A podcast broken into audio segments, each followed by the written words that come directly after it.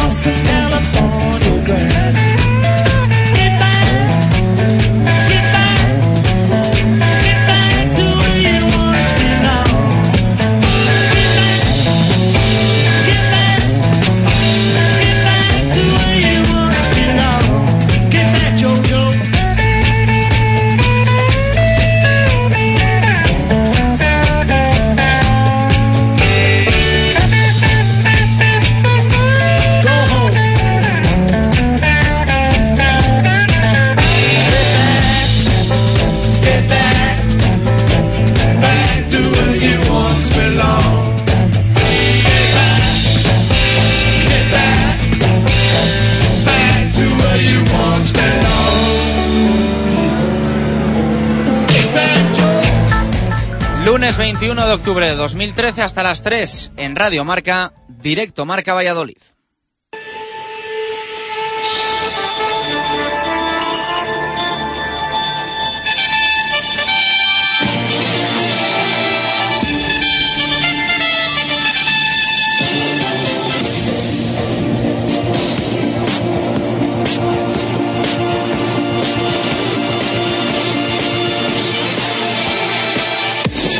¿Qué tal? Buenas tardes. Comenzamos una nueva semana con lunes de repaso de un fin de semana intenso a la vez que irregular, con victorias, con empates y también con derrotas para los nuestros.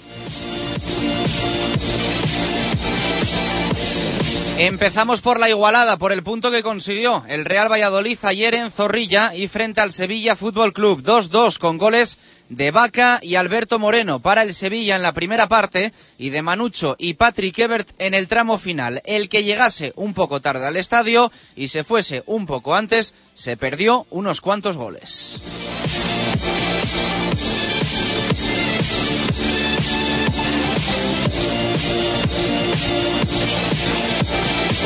El Real Valladolid no jugó un buen partido, quizá el peor en toda la temporada, pero la reacción final vale su peso en oro. No se escapa el Sevilla al no sumar los tres puntos y no se mete en descenso el equipo de Juan Ignacio Martínez que queda empatado a puntos con el tercero por la cola que es el Club Atlético Osasuna.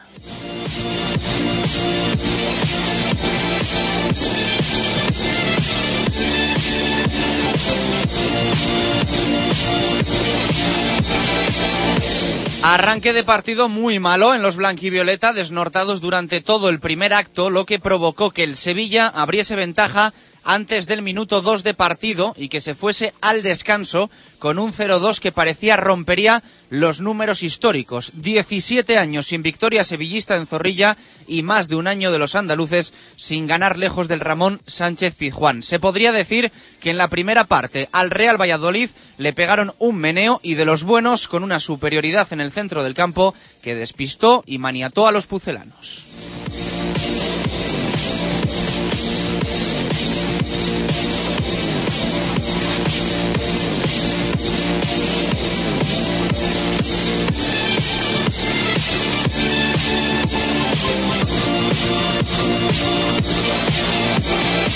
Si sobre la pizarra perdía Juan Ignacio Martínez en la previa, a la hora de mover fichas sí que fue mejor que una Yemery. Con Manucho se buscó otra cosa, Álvaro Rubio le dio equilibrio y una calma que aunque pareció preocupante porque no era un acoso y derribo, no le vino mal al equipo. Y Ramá, ese punto de rebeldía que siempre aporta en las segundas partes el albano Kosovar. El Sevilla tardó en hacer los cambios y lo que hizo no le dio ningún resultado.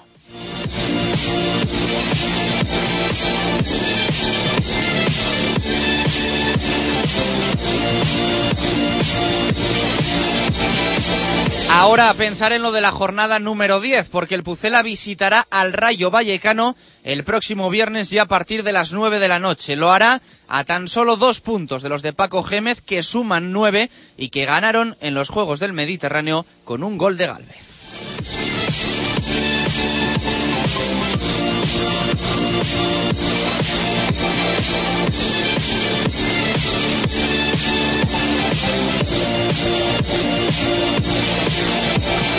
En baloncesto derrota, pero digna a diferencia de la del estreno frente al Real Madrid. Solo en el último cuarto Estudiantes abrió una brecha insalvable para el Club Baloncesto Valladolid, que demostró poder competir y que seguro irá a más en los próximos encuentros.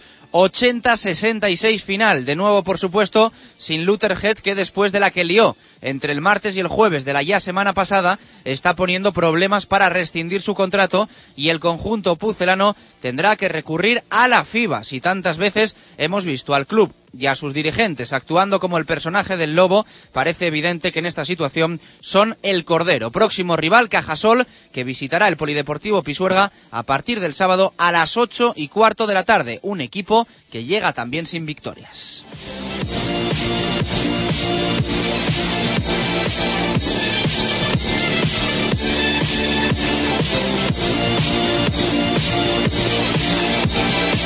En balonmano, fin de semana de descanso en lo que respecta a partidos y entrenamientos para el cuatro rayas. Se cerró la jornada número 7 en Asobal. Se acercan los dos de abajo que han estrenado su casillero puntuando. Villa Daranda ganó y Vidasoa empató. Así que un décimo el balonmano Valladolid a tan solo dos puntos del descenso. Muy, muy importante. El próximo partido recibirán los de Nacho a Juan Fersa Gijón en Huerta del Rey el sábado a las ocho y media de la tarde. El aula empató pese a cobrar una ventaja importante que le acercó a la victoria.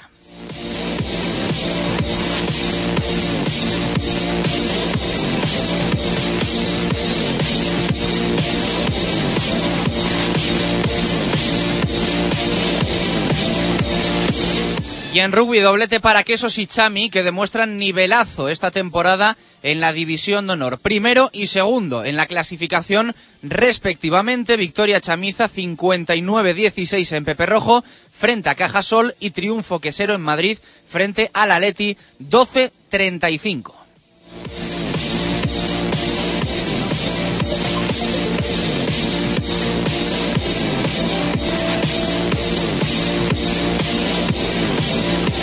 Recuerdo también en este arranque para las más de 11.000 personas que ayer corrieron contra el cáncer en nuestra ciudad. Sin duda, la victoria más importante de todo el fin de semana.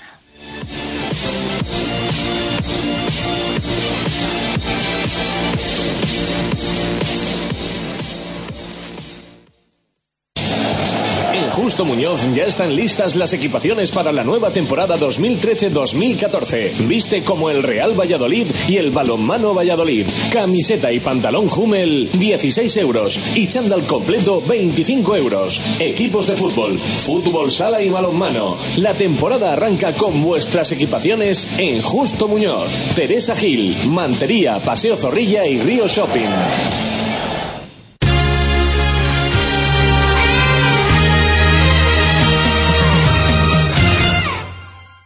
Una y dieciséis minutos de la tarde, ¿qué tal? Muy buenas. Bienvenidos a este directo Marca Valladolid de lunes, lunes de repaso de todo lo que hemos tenido el fin de semana. Un fin de semana que nos ha deparado suerte desigual para los representantes vallisoletanos. Doblete en rugby, dos victorias, derrota en baloncesto para el Club Baloncesto Valladolid frente a Estudiantes y empate del Real Valladolid ayer en el encuentro que cerraba la representación vallisoletana de domingo, empate del Real Valladolid frente al Sevilla Fútbol Club en el Estadio José Zorrilla. 2-2 el eh, partido con goles de Vaca y de Alberto Moreno en el minuto 2 y en el minuto 31 para los sevillistas y de Manucho en el, en el 82 y de Patrick Ebert en el 85 para los pucelanos. Podría decirse que un partido bastante raro, un partido bastante extraño. Esto va por opiniones, esto va por barrios, pero primera parte bastante desastrosa de un Real Valladolid superado, especialmente en el centro del campo, por eh, la pizarra que dibujó Unai Emery,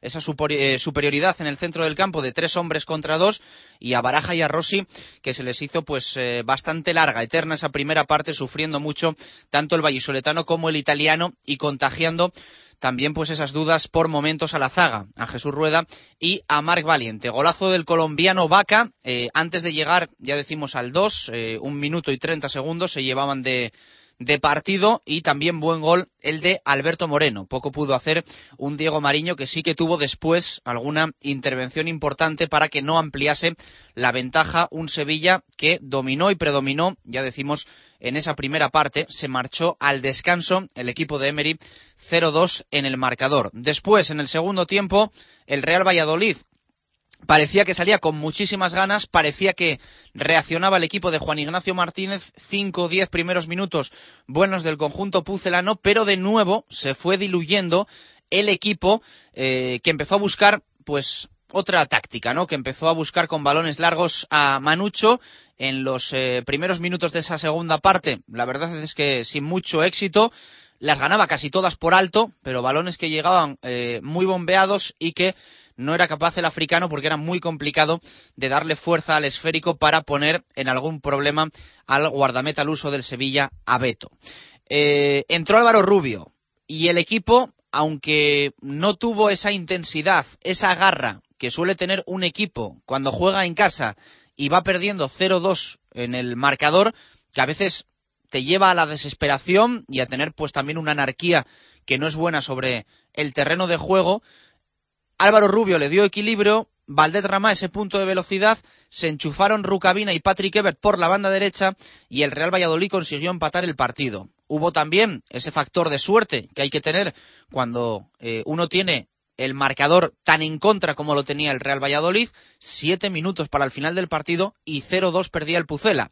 Tuvo incluso opciones de victoria en el tramo final. En el 82, centro desde la parte izquierda, creo que de Carlos Peña, buen remate de Manucho, superó a Beto y en el 85 falta peligrosa para el Real Valladolid y golazo de Patrick Ebert. Golazo. No hay eh, más palabras que mm, eso auténtico golazo el que marcó Patrick Ebert, escuadra derecha de la portería que defendía Beto y un punto, nuevo punto para el Real Valladolid que está siendo uno de los eh, reyes de, del empate esta temporada en la primera división del fútbol español. Es el equipo que más lleva cuatro junto con la Real Sociedad y el Levante Unión Deportiva. De momento, cuatro empates, cuatro derrotas y una victoria, tan solo una victoria lleva de momento el Pucela. Solo hay un equipo que ha ganado menos, que es eh, la Unión Deportiva Almería. Es cierto que eh, Celta, con un partido menos, ha ganado también tan solo uno y el resto ya se van eh, a más de, de, uno. Dos, tres, cuatro, cinco, siete y ocho victorias que llevan Barcelona y Atlético de Madrid, líder y segundo clasificado en la primera división del fútbol español una vez se han disputado un total de nueve jornadas. El Real Valladolid está fuera del descenso, tiene siete puntos, eh, se vive una situación bastante parecida a la que tenía el equipo de, Juan Ignacio Martínez durante la semana pasada. Fuera del descenso, pero con los puntos que tienen los de abajo, eh, que en este caso es el Club Atlético Osasuna, tercero por la cola, ya decimos con siete. Hoy hay partido de todas formas del Celta, que recibe en eh, Balaídos al Levante Unión Deportiva y en caso de victoria del Celta sí que caería al descenso el Real Valladolid. Si hoy gana el Celta, se va el equipo de Luis Enrique a los nueve puntos y por lo tanto sería el tercero por la cola el eh, Real Valladolid. Siempre lo decimos que de cara un poco a la cabeza, a la moral y a lo que le llega al aficionado, una vez ve la clasificación, sobre todo a esos que quizás siguen menos el día a día del Real Valladolid, es importante estar fuera de los puestos de descenso porque siempre genera un estado de, eh, de nerviosismo que no es eh, recomendable a ninguna altura del campeonato. Es cierto que esto está arrancando, que queda todavía muchísimo. Mm, se ha superado el primer cuarto, ¿no? Podríamos decir de, de competición y bueno, pues eh, queda, queda mucha liga por delante. Es cierto que las sensaciones que transmite el Real Valladolid no son las mejores, pero eh, tampoco tiene la situación, eh, ya decimos que, que puede tener la, la, Unión Deportiva Almería que ayer perdía frente al Rayo Vallecano 0-1 y que es el colista farolillo rojo de esta primera división del fútbol español. No está viviendo esa situación el Real Valladolid ni muchísimo menos, muchos lesionados, tampoco va a ser esto una excusa, justificación eterna, pero esperemos que no haya más, que esto ya eh, se frene por completo, que se vayan recuperando efectivos y que a partir de ahora todos sean alegrías. Es cierto que ayer, y yo creo que no pasa nada por decirlo, todos eh, tuvimos un momento de mucho nervio y un momento de bastante tensión. Y se nos llegó a pasar por la cabeza ya en el minuto 80, cuando el marcador no se movía y seguía el encuentro 0-2, que iba a ser una semana muy larga. Y ya empezábamos pues un poco eh, a calibrar y, a pensar lo que podía venir. Porque al final el viernes eh, te la juegas frente a un rival directo como es el Rayo Vallecano en Vallecas, 9 de la noche el partido, y luego el Real Valladolid va a recibir en partido intersemanal a la Real Sociedad. De ahí que diga que eh, habiendo perdido ayer, pues la, la cosa se hubiese puesto bastante complicada. Es cierto que un empate tampoco arregla mucho, tampoco soluciona mucho y lo peor que puede hacer el Real Valladolid es engañarse con el punto que consigue ayer frente al Sevilla Fútbol Club. Pero, insisto, no es lo mismo. No es lo mismo que perder. Al final el Real Valladolid eh, lleva menos partidos perdidos que más encuentros perdidos. Entre empates y victorias se suman cinco y derrotas tiene cuatro el equipo pucelano. Y bueno, pues esto también dice cosas. Estos números también eh, hay que entenderlos como positivos y no verlo todo negativo. Pero ya decimos que ayer la primera parte fue para olvidar y tiene que mejorar mucho este Real Valladolid. Esperemos que también el en principio regreso de Álvaro Rubio, eh, que ayer tenía alguna molestia y acabó el partido algo tocado del tobillo, en este caso. Esperemos que se recupere y que el próximo viernes pueda estar frente al Rayo Vallecano. Esta era la valoración que hacía Juan Ignacio Martínez del partido. Contando hasta tres para ver qué te contesto, de verdad, con todo el cariño y con el máximo respeto para todo, porque es verdad que el fútbol, y no sé quién lo dijo, pero en los momentos y los estados de ánimo influyen tanto por el resultado me imagino que, para nosotros ha sido y debe ser un punto de inflexión muy importante para el devenir de la liga, porque en primera visión tú no puedes salir de, del partido del vestuario perdiendo 0-1, eso es imposible porque es un castigo y evidentemente con un margen de error mínimo no. Es decir, me viene a la memoria el 0-3 antes de terminar la primera parte, con parada de Mariño, córner y Juan Cala que casi nos mete el 0-3, que es donde me he enfadado muchísimo en el descanso y le he transmitido mi, mi sentimiento a los jugadores, los he transmitido en ese momento y bueno, la verdad que la felicitación la hago extensiva a todo el mundo hoy, pucelano, porque el público tirando del equipo y el equipo con la raza, pues evidentemente yo creo que ha sido sensacional la, la reacción, ¿no? Nadie daba un duro por el equipo, ni, el que está hablando tampoco en este momento. Yo sentí muy positivo siempre y debo reconocerlo. Y sin embargo, pues el equipo en la segunda parte hemos salido y yo creo que ya en los 10 primeros minutos se veía que si metíamos un gol seríamos capaces por lo menos de complicarle la vida al Sevilla, que también hay que eh, pues bueno, reconocer ¿no? Eh, sus variantes tácticas el transcurso partido y sobre todo pues bueno, que, que son muy buenos jugadores y en, en las transiciones la verdad que nos ha generado muchísimo peligro la valoración de Juan Ignacio Martínez ayer en rueda de prensa. Luego vamos a escuchar más del técnico alicantino cuando ampliamente hablemos del el partido de ayer. Eh, un detalle que hay que comentar, eh, o mejor dicho, eh, tres detalles. Vamos a empezar por lo positivo. La camiseta de apoyo de ánimo a Sisi que ayer sacó el Real Valladolid en el césped de Zorrilla. Sí le ha dado mucho al Real Valladolid, le tiene un cariño como poca gente le tiene al, al Pucela, aún a día de hoy. Se lesionó el pasado sábado de gravedad en el partido de Osasuna frente al Barça. Va a estar muchos meses alejado de los terrenos de juego. Otra vez lesión en la rodilla, insistimos grave. Y eh, ayer tuvo ese detalle el Real Valladolid con la camiseta de ánimo para Sisi. Chapó, chapó de verdad, de corazón, por el Real Valladolid.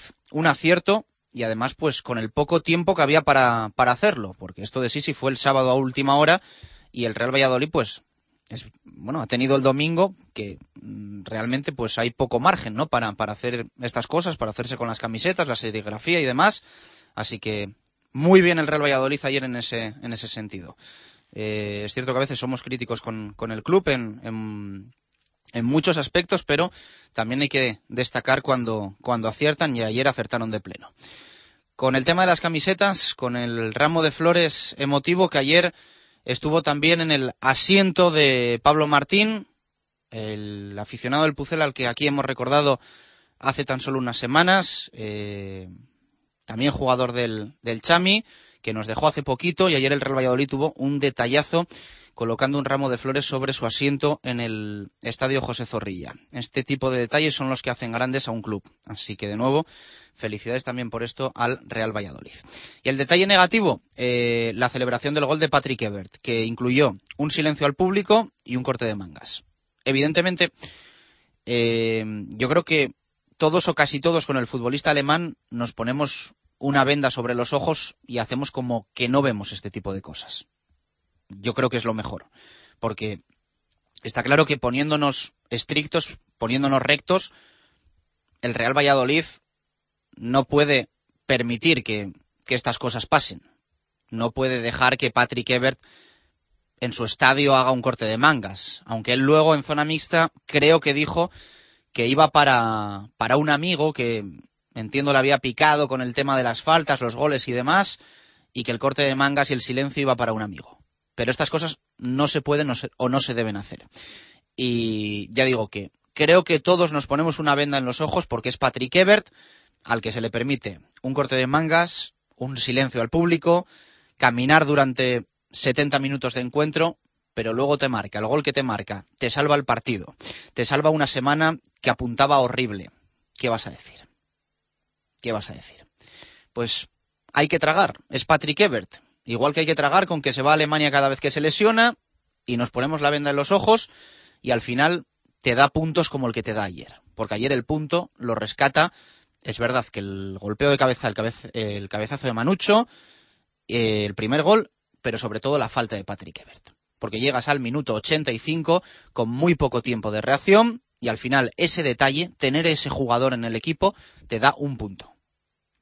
E insisto, Mm, a mí no me gusta nada lo que hace este futbolista muchas veces, pero es de estos futbolistas que no casan, no pegan y no cuadran con la filosofía del Real Valladolid, pero que ahí lo tienes y hay que tragar con los defectos que tiene y aprovecharte de la grandísima virtud mm, que posee.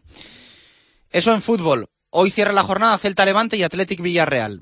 En balonmano, máxima tranquilidad porque el Club Baloncesto Valladolid eh, no jugó este fin de semana, perdía entre semana, pendientes ya del próximo, va a visitar, va a recibir, perdón, a Juan Fersa Gijón, el Cuatro Rayas Valladolid, y lo va a hacer a dos puntos del descenso, porque ganó Villadaranda, empató Vidasoa, por lo tanto, el descenso habrá marcado en tres puntos que tiene Villadaranda y está a tan solo dos del cuatro rayas eh, Valladolid. Eh, Juan Fersa, que es recién ascendido y tiene dos puntos más que el equipo de Nacho.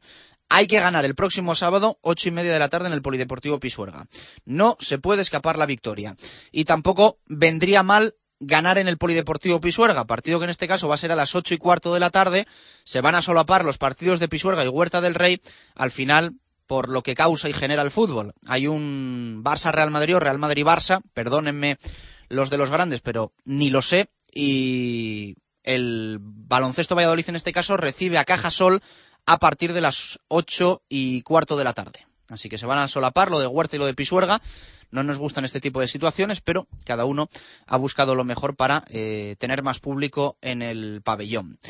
En el partido del sábado, 80-66, perdió el Club Baloncesto Valladolid con mejor imagen que en el partido frente al Real Madrid. En el último cuarto, eso sí, se fue el equipo estudiantil y no pudo eh, ya remontar esa ventaja importante que habían cobrado eh, los madrileños. No pudo hacer nada el equipo de Ricard Casas, que es colista, farolillo rojo, no pasa nada, son solo dos partidos los que se han jugado, cero victorias, dos derrotas, las mismas que, mismo balance que Laboral, Caja Laboral, que Caja Sol, próximo rival, que Obradoiro Blues Monbus, que Fiat Juventud y que Bilbao Basket.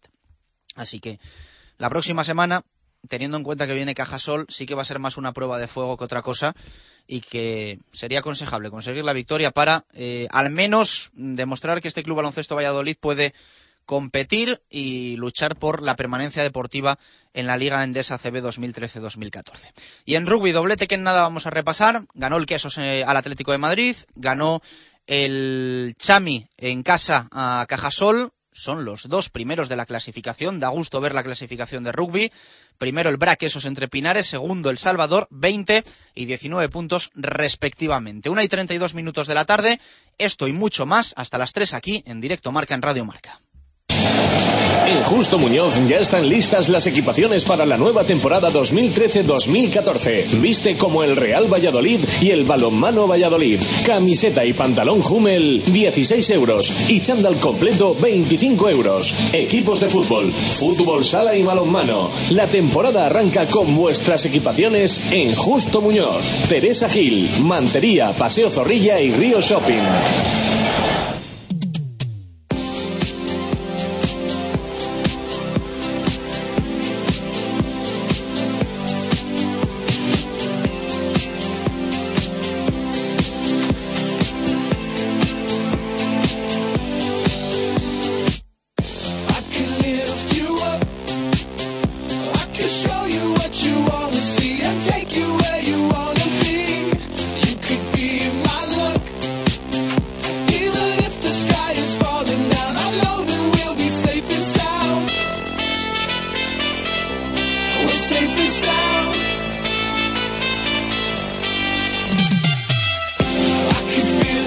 Repasamos titulares. eh, prensa deportiva en la ciudad eh, de este lunes 21 de octubre. En el mundo leemos en fútbol a José Javier Álamo. Empate con valor añadido es el titular para la crónica del Real Valladolid Sevilla. El Valladolid sigue fuera de la zona de descenso.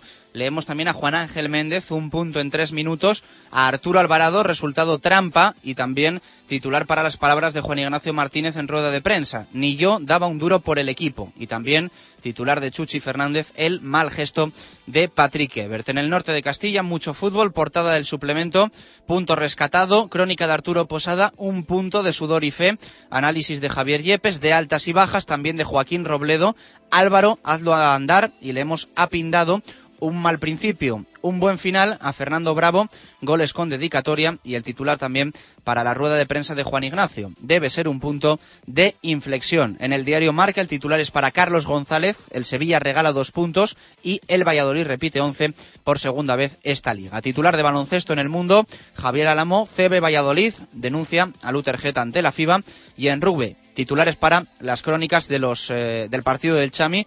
Ayer en Pepe Rojo, en el mundo, Víctor Molano. El Salvador no se baja del carro. Víctor Borda en el norte. Al rico ensayo en Pepe Rojo.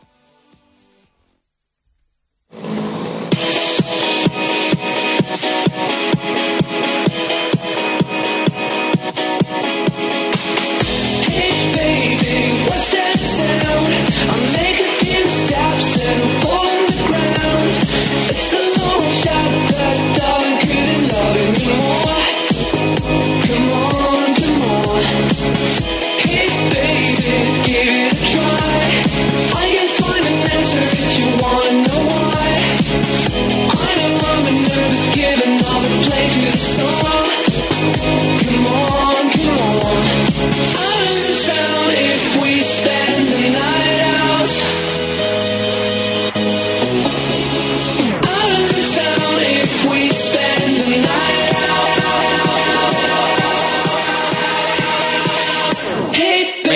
25 minutos para llegar a las 2 en punto de la tarde. Vamos con tu opinión en directo Marca Valladolid. Ya está por nuestro estudio de la Avenida de Burgos, Diego Rivera. Ribe, ¿qué tal? Muy buenas, ¿cómo estamos? Hola, buenas tardes, ¿qué tal? ¿Qué tal el fin de semana? ¿Qué balance haces? La derrota del Club Baloncesto Valladolid, el empate del Real Valladolid. Estuviste muy pendiente de los dos. Buenas victorias en rugby, por supuesto, pero bueno, yo creo que lo del fútbol nos deja ayer un sabor un poco, un poco raro, ¿no? Sí, no, el rugby pues al final lo de siempre, salvando los muebles en, en muchos fines de semana. Y hombre, con el punto del Valladolid hay que estar contentos porque, vamos, nadie daba un duro. En el descanso yo personalmente, vamos, no hubiera puesto ni, ni dos céntimos a que el equipo pudiera sacar algo del partido de Sevilla. Eh, porque viendo la primera parte, pues bueno, muy, muy, muy, muy mal.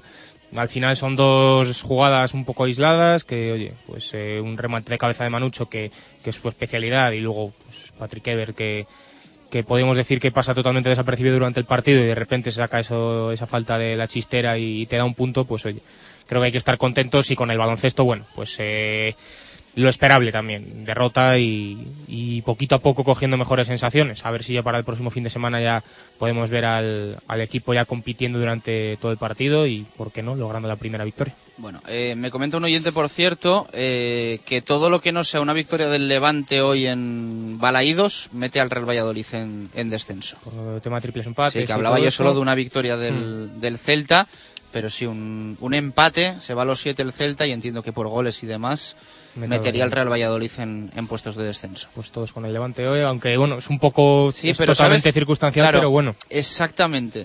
Mm, no gusta tampoco ver al, al equipo. Eso ahí. te iba a decir, si no supiese mm,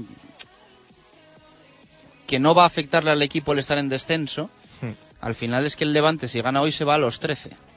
Yo casi prefiero dejar al Levante un poquito en la pelea, Sí, claro, también. aunque, aunque el Celta sume algo, pero no hace gracia, no hace gracia verse en descenso, así que... No, Hombre, el año pasado creo que en ninguna jornada estuvo el, el Valladolid en descenso, en ninguna de, de todas de las 38 no estuvo y pues eso sí que da tranquilidad, pero sí que es verdad que también si lo miras por ahí, el Levante no es un equipo que a mí a principio de temporada de hecho yo era uno de los que metía en, en Sí. las quinielas y que se vaya a 13 puntos, son ya 6 de diferencia, bueno, se iría un poquito, sí que es verdad. Bueno, pregunta que tenemos hoy en directo Marca Valladolid, muchas respuestas, leemos alguna ahora, dejamos alguna también para el tiempo del fútbol. ¿Qué te gustó y qué no te gustó del Real Valladolid ayer? ¿Qué nos dicen los oyentes? Diego Gómez Martín comenta, me gustó el resultado y todo lo demás no me gustó. No se ha podido jugar peor y suerte que nos vamos con un punto. Alex Cortijo, Don Álvaro Rubio y los dos golazos. Lo peor, todo lo demás. Jesús Antonio Zalama, las variantes me gustaron. Todo lo demás fue pésimo. Javier García, horrible partido, falta de actitud e intensidad iniciales. Jugamos sin ideas y sin profundidad. Mucho tiene que cambiar esto. Infierno Zorrilla, no me gustó la falta de bemoles y orgullo en la primera parte, los gestos de Ever, el árbitro y el público que increpó a Baraja. Eduardo Sánchez, me gustó la salida de Rubio y Manucho y Ramá. Manucho y Guerra tienen que jugar juntos. La primera parte, penosa. Eh, futboleros Fir, me gustó Rubio y no me gustó los pitos a Baraja que lleva escrito Valladolid hasta en el DNI. Javier Barrocal, desordenado y poco solidario. Ever, Omar y Verdic no ayudaban a Baraja y Rossi. Con los cambios, con los cambios tácticos y de hombres, mejor. Cristian, me gustó bastante el bocadillo que cené en el descanso, estaba bastante bueno, no me gustó el resto. Ángel Ordóñez, me gustó que pese a la horrible primera parte conseguimos sacar un punto por raza en tres minutos. No me gustaron los agoreros. Javier A, muy poca cosa me gustó. El espíritu de algunos de no darse por vencido, poco más. El Infierno Zorrilla sigue comentando, me gustó la raza del equipo en los minutos finales del partido y la animación de incondicionales y demás afición que apoya. Jesús P. Baraja, lo mejor los jugadores que salieron desde el banquillo, lo peor cómo empezó el equipo del partido. José Antonio, no me gustó que a estas alturas seguimos sin saber un equipo un equipo base. Estamos dando palos de ciego. En mi opinión, Manucho se merece mejor trato por parte de Valladolid o solo hay que mirar los puntos que nos ha dado y la brega con las defensas contrarias fijándolas en su sitio, dejando espacios a los compañeros. Debería ser titular. Hugo García, no me gusta la actitud de nuestro público. Somos el Pucela con presupuesto muy bajo. Hay que animar, señores. Aupa Pucela. José Manuel, me gustó el resultado que permite que aquellos que ya pensaban pedir la cabeza de Jim se tengan que callar. El entrenador es muy capaz. Venga, y una última. Eh, Alberto Solís, a los ojos de todo el mundo no estamos bien, pero a los rivales les resulta muy difícil ganarlos. Y Enrique Álvarez, lo peor, la falta de intensidad en la primera parte, sobre todo en los minutos iniciales. Lo mejor, el milagro del punto en cinco minutos. Te hago varias preguntas rápidas. Eh, tema afición, ¿tú cómo lo viste? Eh, tú estabas abajo además sobre el césped. Hmm. Eh, ¿Qué te pareció? Porque Juan Ignacio mm, aplaudió la, la actitud de la, de la grada, pero que veo que algunos oyentes son críticos con, con otros aficionados. Hombre, yo sí que escuché cierto nerviosismo, algún pito no generalizados, ni mucho menos, ni podemos decir pitada de, las gordas, pero sí que hubo algún pito eh, pues con el 0-2, incluso antes del tiempo de descanso. Luego yo creo que, que en la segunda parte también un poquito, pero bueno, nada más que, y yo creo que es a lo que se refiere Juan Ignacio, nada más que, que mete Manucho el, el 1-2, el 1-2, la afición se vuelca y en esos 10 minutos sí que apoya de verdad y, está encima. El resto, bueno, sí que sí que noté algunos pitos y sí que escuché algunos pitos. Más preguntas. Tema Ebert. Pues es que Ever es eso, es un jugador que, que no, que puede estar sin hacer nada durante un partido como está ayer, que, que pasa totalmente desapercibido, que apenas eh, interviene, eh, bueno, a, mucha gente además le, le pone nerviosa, bueno, que, que parece que un poco apático, pero es que tiene tanta calidad que te gana el puntos el, te gana puntos él solo. Ayer, eso, no necesita más que una falta al borde del área para, tuvo dos, una en la primera parte, ahora que, recuerdo también, pero bueno, la segunda no perdonó y, y te gana un punto. Al final eso es Patrick Ever, interviene en, en la gran mayoría de los goles del Valladolid, ya sea a través de corners, la falta, bueno, condicionando también a las defensas. Bueno, yo creo que es un jugador impresionante y que desde luego que tiene que ser titular indiscutible, a pesar de que bueno, que no rinda como ayer, no rinda hasta el minuto 85, pero cuando llega al minuto 85 Te salva el puntito. te gana un puntito. Dicho queda. Eh, Ribe, luego te escuchamos con el Club Baloncesto Valladolid. Por cierto, nos decía un oyente eh, que chapó, ¿no? Algo así por los eh, ánimos desde el fondo de animación de, del estadio José Zorrilla. En el estadio, en el día de ayer, todo perfecto.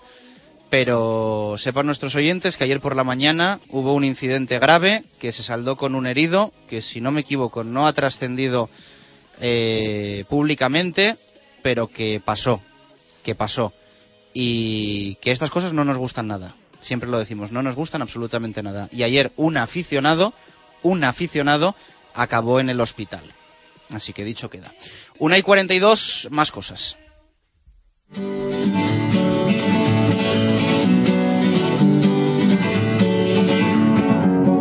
Feel my way through the darkness, guided by a beating heart. I can't tell where the journey will end, but I know where to start.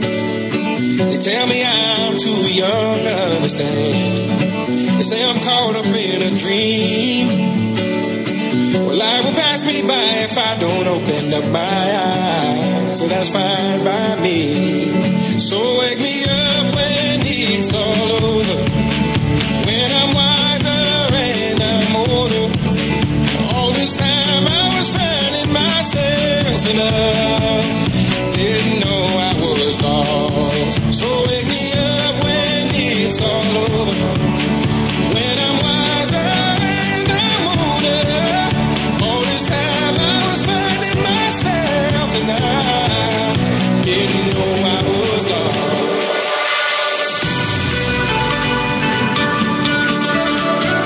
16 minutos para llegar a las 2 en punto de la tarde. Vamos con nueva carta de Pucelano Anónimo. Estamos buscando un gol. Esta semana se trata de un gol, el segundo en la historia de Pucelano Anónimo que buscamos. Un gol, evidentemente, que haya marcado el Real Valladolid en toda su historia. La respuesta correcta, si te la sabes, a pucelanoanónimo.rm.gmail.com. Hoy solo una pista, así que 15 puntos en juego para el primero que acierte, 10 para los que nos escriban con la respuesta correcta hasta las 12 de la noche a pucelano anónimo rm arroba gmail.com. Así suena la primera pista, buscamos un gol.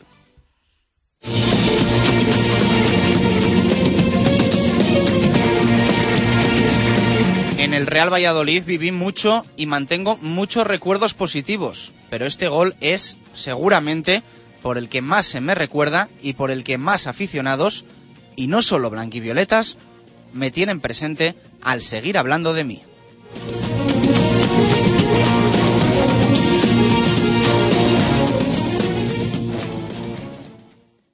Radio Marca Valladolid, 101.5 FM.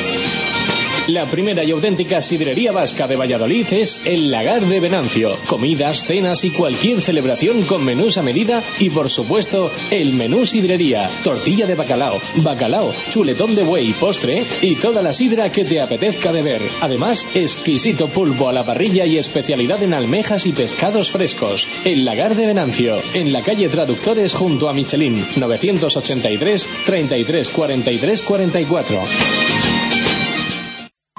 Convocatoria de Nissan e Motor para los partidos de esta temporada en la avenida de Gijón. Para la portería, el Nissan Juke. En la defensa, el Nissan Qashqai. Centro del campo para el Murano y en la delantera, el Nissan Micra. Nissan e Motor, patrocinador de los dos mejores equipos del mundo, la selección española y el Real Valladolid. Tengo un plan para este fin de increíble. Seguro que no es tan increíble como el nuevo plan único de Clínica Baviera. Un plan perfecto para decir adiós a gafas y lentillas. Solo este mes el plan único de Clínica Baviera incluye la consulta preoperatoria más la cirugía refractiva láser con un descuento de 150 euros. ¿Quién da más? Infórmate del plan único en el 983 24 71 34 o en clínicabaviera.com. Directo Marca Valladolid. Chus Rodríguez.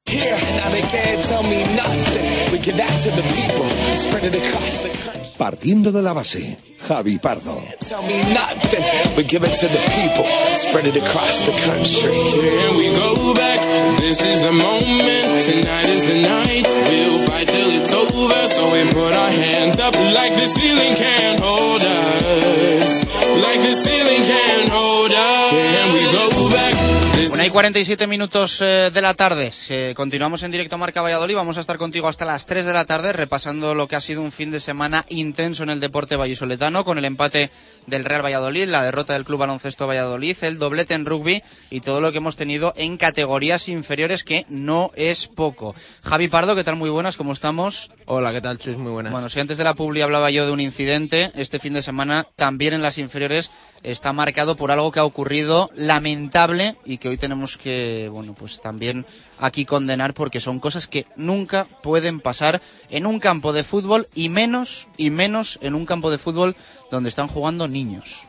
Sí, exacto. Yo creo que, un hecho bochornoso, eh, como dices tú, totalmente condenable. Ya es lamentable que haya violencia en los campos de fútbol. eh, ya es lamentable que haya eh, eh, violencia en los campos de fútbol base. Y si encima hablamos de una de las categorías más, más pequeñas de, de los benjamines, como fue la mañana en la mañana del sábado que hubo una agresión de bueno por parte de, de una serie de padres o de familiares eh, de un equipo de Valladolid frente a un delegado de otro equipo de, de Valladolid en una categoría Benjamín yo creo que, que vamos eh, los hechos hablan por sí solos eh, Fue Sur B, Victoria B, ¿no? Estamos Sí, hablando de un partido exacto. que juegan niños de 7 y de 8 años. Eso es, eh, lamentable, creo que eh, los familiares estaban increpando al árbitro. Eh, uno de los, de, un delegado del sur, creo que de otro equipo, se metió a, a separar o a, bueno, a mediar un poco en ese, en ese conflicto y al final terminó con, con, bueno, con lo- el cuerpo de este señor eh, en el suelo y al parecer pateado y agredido por, por una serie de familiares. 21 puntos de sutura en el hospital. Sí, eso es. Muy bonito, ¿eh? Enhorabuena a los a los que han hecho esto porque madre mía. Yo Sí. estaría en casa metido en la cama pero muerto de vergüenza. ¿Qué, qué? Madre mía. Sí, espero yo, espero que, que por parte del Victoria también se, se tomen medidas. Eh, los familiares en este caso están denunciados por el, por el entrenador del sur y veremos a ver, ya parece que está en casa el, el entrenador del sur, pero como dices, 21 puntos de sutura, de sutura totalmente lamentables y como digo, en un campo en el que hay eh, niños. Eh, yo creo que siempre lo pienso, es una de las lacras de- del fútbol base, desde luego, este tipo de padres incluso también fomentada en ocasiones por, por algún tipo de entrenadores y yo creo que, que es difícil acabar con esto, pero cuanto más graves sean, vamos, cuando mejores sean las medidas, yo creo que poco a poco es un, vamos, hay que estirpar ese problema del fútbol base sobre todo. Eso es. Eh, lo malo es que esto también empaña pues la, la buena gente que trabaja en el fútbol base, que es mucha, eh, que lo hace además de forma altruista, con una sonrisa, respetando al árbitro, eh, tratando muy bien a los niños, intentando que, que aprendan lo que es fútbol y lo que no es fútbol, y luego pasan pues este tipo de cosas. Pero... Sí, esa, esa es la pena, ¿no? Que al final parece que se da más, más bombo y que tiene más importancia este tipo de sucesos que, que seguramente la cantidad de, de buenas acciones que se hacen también en el fútbol base y, como dices, de, de la mayoría gente y entrenadores de, de forma altruista. Ojalá no tengamos que volver a hablar de ello. Vamos con lo nuestro, eh, tercera división, grupo 8,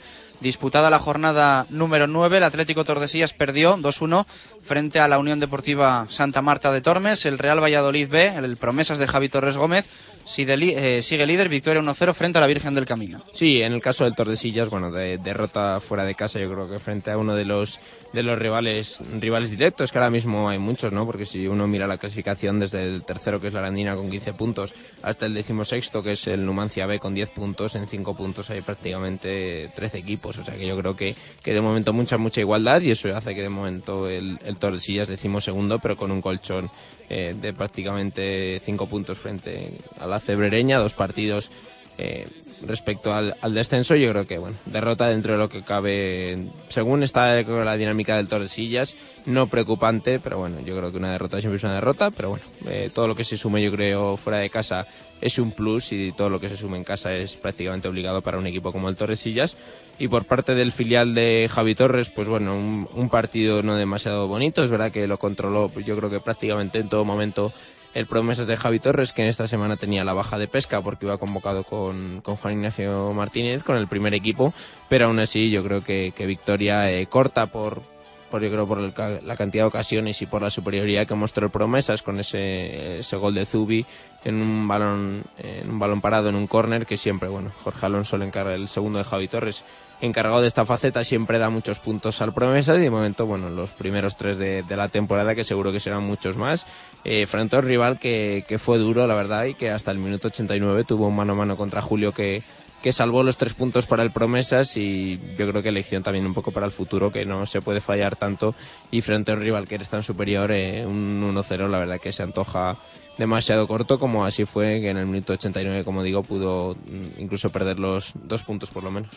Líder el Real Valladolid B, 22 puntos, eh, 22 tiene también estructuras Tino y el Tor de mitad de tabla, duodécimo, 11 puntos, está ahora mismo a 5 de los puestos de descenso, con 6 los marca la cebrereña. Eh, nos vamos a la preferente, grupo B, 7 jornadas disputadas, aunque hay muchos equipos con, con 6 encuentros jugados. Eh, vamos con los eh, vallisoletanos. Navarrés 0, Gimnástica Medinense 0, Universidad de Valladolid 2, Peñaranda de Bracamonte 0, Ejido 1, Betis 1, Río Seco 2, Carvajosa de la Sagrada 0 y Onzonilla 1, Mojados 2. Sí, primera jornada, eh, bueno, seguro de esta temporada y no sé hace cuánto que no se veía que no hay ninguna derrota de, de equipos de, de Valladolid, porque bueno, ganó además eh, el Río Seco buena victoria, la primera de, de la temporada, ya dijimos que el Río Sí. Seco va a ir yo creo también a más, sobre todo en casa, con los últimos fichajes, eh, Paco que que volvió tras su periplo en el, en el Tordesillas en tercera división y también eh, Churre procedente del, del División de Honor del, del Real Valladolid y yo creo que, que de momento les va a dar también un plus, es importante sobre todo, eh, yo lo decía el otro día, ¿no? no verse abajo tan desde el principio como les pasó la temporada pasada, porque al final luego cuando estás tan, tan cuesta abajo cuesta mucho eh, sumar y cuesta mucho al final cuando pegas el arreón final, si estás tan lejos como el año pasado cuesta mucho mantener la categoría, recordemos que el Río Seco eh, por el ascenso en, en arrastres en este sentido hacia arriba man- mantuvo, bueno, en este caso ascendió el Tordesillas en, en verano y eso hizo que el Río Seco al final también formara parte de, de la preferente un año más, pero eh, recordemos que también eh, ocupó plaza de, de descenso, buena victoria también de- del universitario frente al colista, frente al Pe- Peñaranda que se quedó al descanso con uno menos. Y eso hizo que, que fuera muy superior también el Uni en, en la segunda parte, empate entre el, entre el Navarrés y la Medinense, entre dos equipos, bueno, un- sobre todo el Navarrés un poco más necesitado, pero que venía, venía de ganar, así que menos, y meritorio punto también el del Betis frente al líder, frente al Ejido, y bueno, en este tema de que hay, esta semana descansaba, por ejemplo, el, el Villa de Simancas, ya sabemos con la retira- retirada del Huracán Z del equipo eh, justo la semana antes de empezar, pues hace que la el grupo B tenga eh, 17 equipos y que siempre haya un, un equipo que descanse cada jornada. Clasificación Villa de Simancas sexto, 12 puntos, Mojados séptimo, tiene 12 también, Universidad de Valladolid con 8 es octavo, ahí se parte un poquito la clasificación, novena la Gimnástica Medinense que acumula también 8, bajamos unas eh, cuantas posiciones, el Betis es decimotercero con 6 puntos, el Navarrés decimocuarto con 5 y el Río Seco penúltimo eh, puesto de descenso decimosexto con cuatro tras su victoria este fin de semana. Nos vamos a la división de honor, el eh, Real Valladolid de Chuchi Macón, que ganó 1-2 al Alcorcón y sigue en la parte alta, en la pomada de la clasificación. Sí, de momento eh, sigue tercero y que además yo creo que, este año en Atlético de Madrid va a estar un pelín más flojo que otros años. No digo que, que vaya a pelear el Real Madrid de Chuchimacón por, por quedar segundo, ¿eh? pero yo creo que, que sí que es de los equipos que, que va a estar arriba, que va a luchar por esa tercera o cuarta posición. Ojalá se meta en Copa porque ya son varias generaciones las que no los conseguimos. Así, el último que recuerdo fue aquella eliminatoria eh, contra el Betis con un división de honor con, con Tony, con Santos, con Alberto Gil. Cuatro años, ¿no? Sí, yo creo que, que tres o cuatro años seguro. El, el de Pereira y, y los dos de, de Gail seguro y sería así. Yo creo que sería eh, ya este el cuarto año en el que el Valladolid no lo conseguiría y yo creo que sería muy importante. Además, una generación con muchos jugadores de segundo año que, claro, de conseguir eh, la clasificación para la Copa del Rey y además hacer un buen año, yo creo que para la temporada siguiente, teniendo en cuenta que muchos repetirían en esta categoría, sería eh, yo creo que una de las mejores eh, de los mejores equipos de División de Honor, pero bueno. eh, No va a ser fácil, ¿eh? No, Sí, no va a sí, ser de fácil. momento también el, el Leganés que que consiguió bueno una derrota contundente frente al Rayo Vallecano 0-5 y el Leganés que, que bueno yo creo que, que empieza a estar ya un poco más en su sitio no con la derrota frente al Valencia y contra y contra el Rayo pero de momento yo creo que, que sobre todo el Madrid eh, sigue intratable sigue marcando la verdad que que el ritmo a un 22 goles a favor, 2 en contra, yo creo que hablan por sí mismo y ojalá el Valladolid eh, mantenga esta posición porque de momento el único lastre está teniendo un pelín de mala suerte porque otra vez eh, volvió a recibir un gol en, propia meta, en este caso de Abel, ya le pasó también eh, en Valdebebas y en el minuto 89 consiguió la victoria con ese gol de, Mario Robles y de momento el equipo también demostrando mucha fe y sacando muchos puntos en los últimos minutos. Bueno, pues eso, Real Valladolid de División de Honor, tercero, 16 puntos, los mismos que el Atlético de Madrid, que tiene 16 y que eh, tendría pues esa, esa plaza copera. Nos vamos a la Liga Nacional Juvenil, Grupo 3, eh, jornada número 7 disputada. Vamos con los resultados de los nuestros. Sur 0, Deportiva Ponferradina 0. eh, Cultural y Deportiva Leonesa 1, Real Valladolid B1, Betis 1, Arces 4 y estos son. Sí, de momento, bueno, lo más destacable yo creo que es la victoria del Arces eh, 1-4 1-4 en el derby frente al Betis, que ya le hace pues igualar a puntos al Betis. Y recordemos, yo creo que el Betis hace eh, dos o tres semanas estaba tercero o cuarto la, la clasificación, empezando muy bien, pero ya empieza eh, otra vez a estar, yo creo, en la zona media, media baja, incluso que, que yo creo que es un poco más donde pueden estar el Arces y el Betis. Eh, a partir de la zona media, pues eh, las rachas le harán estar un pelín más arriba y otras rachas negativas como esta de, del 1-4 pues yo creo que le hará estar un pelín más abajo. Y de momento la verdad que los equipos de Liga Nacional compitiendo bien porque bueno el último clasificado ahora mismo es el noveno el Betis como digo con 10 puntos pero la verdad que a muchos puntos de, de la quema de momento que sería el descenso. El, el Valladolid le pasa yo creo que esto incluso es eh, anecdótico no pero lleva un mes seguido empatando a uno. Eh, cuatro semanas seguidas empatando a uno el el juvenil de, Liga Nacional, así que bueno, también para, las anécdotas y de momento es lo que le está lastrando. Es verdad que, que no está perdiendo muy poco, solo ha perdido uno, pero de momento eh, tanto empate le hace que de momento solo esté sexto y primer pinchazo, bueno, pinchazo, empate del sur en este caso, eh, 0-0 frente a la Ponfe. La verdad que, que empate y gracias, ¿no? Porque un mal partido del sur.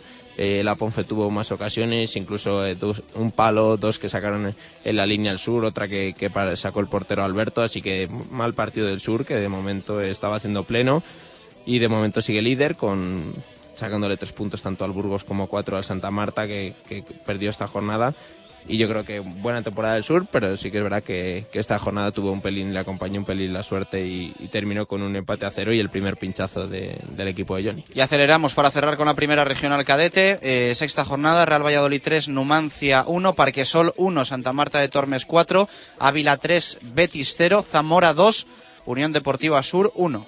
Sí, bueno, contundente derrota la del Parque Sol frente al Santa Marta, que aunque de momento este séptimo yo creo que va a ser un equipo que va a terminar eh, arriba sí o sí. El Santa Marta, que bueno, el Parque Sol la verdad que, que poco pudo hacer, eh, 0-3 perdiendo ya el descanso, y luego la segunda parte prácticamente fue un, trámite. El equipo de Pereira que empezó también perdiendo 0-1 frente al Numancia, pero que luego consiguió eh, rehacerse y conseguir un, valioso 3-1. Yo creo que, un rival, además, eh, el Real Madrid, que va a estar seguro arriba, le falta un partido y de ganar ese partido empataría puntos con el Puente Castro. Así que yo creo que va a ser uno de los equipos que, que va a estar arriba. Mala derrota también la, la del Sur fuera de casa, pero bueno, fuera de casa siempre decimos que aunque si luchas por la permanencia es menos preocupante y el Betis que perdió frente a uno de los rivales eh, de momento por, por la liga que va a ser el Ávila y también contamos que ha cesado el, el entrenador del Betis de regional cadete Miguel que de momento el club ha dicho que por motivos extradeportivos no sé si tendrá algo que ver con, con eso que contaba Jesús Domínguez el jueves en,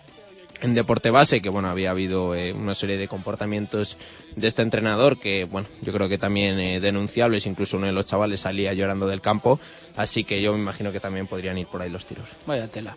Eh, Javi Pardo, muchas gracias por el repaso y un placer tenerte aquí en los estudios. Bien, gracias, Chus. Esta es tu casa. Dos en punto de la tarde. Repasamos también lo que ha acontecido en el rugby con doblete de Chami y Quesos. Victoria de los dos que además les aupan a la primera y segunda plaza.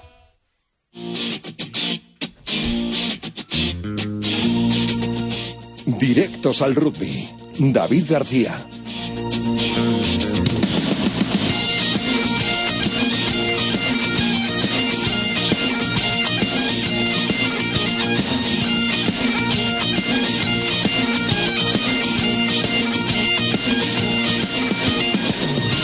David García, ¿qué tal? Muy buenas, ¿cómo estamos? Saludos, Ovales Chus. Vaya fin de semana más bueno que hemos tenido en el rugby, que nos ha alegrado el balance del deporte vallisoletano.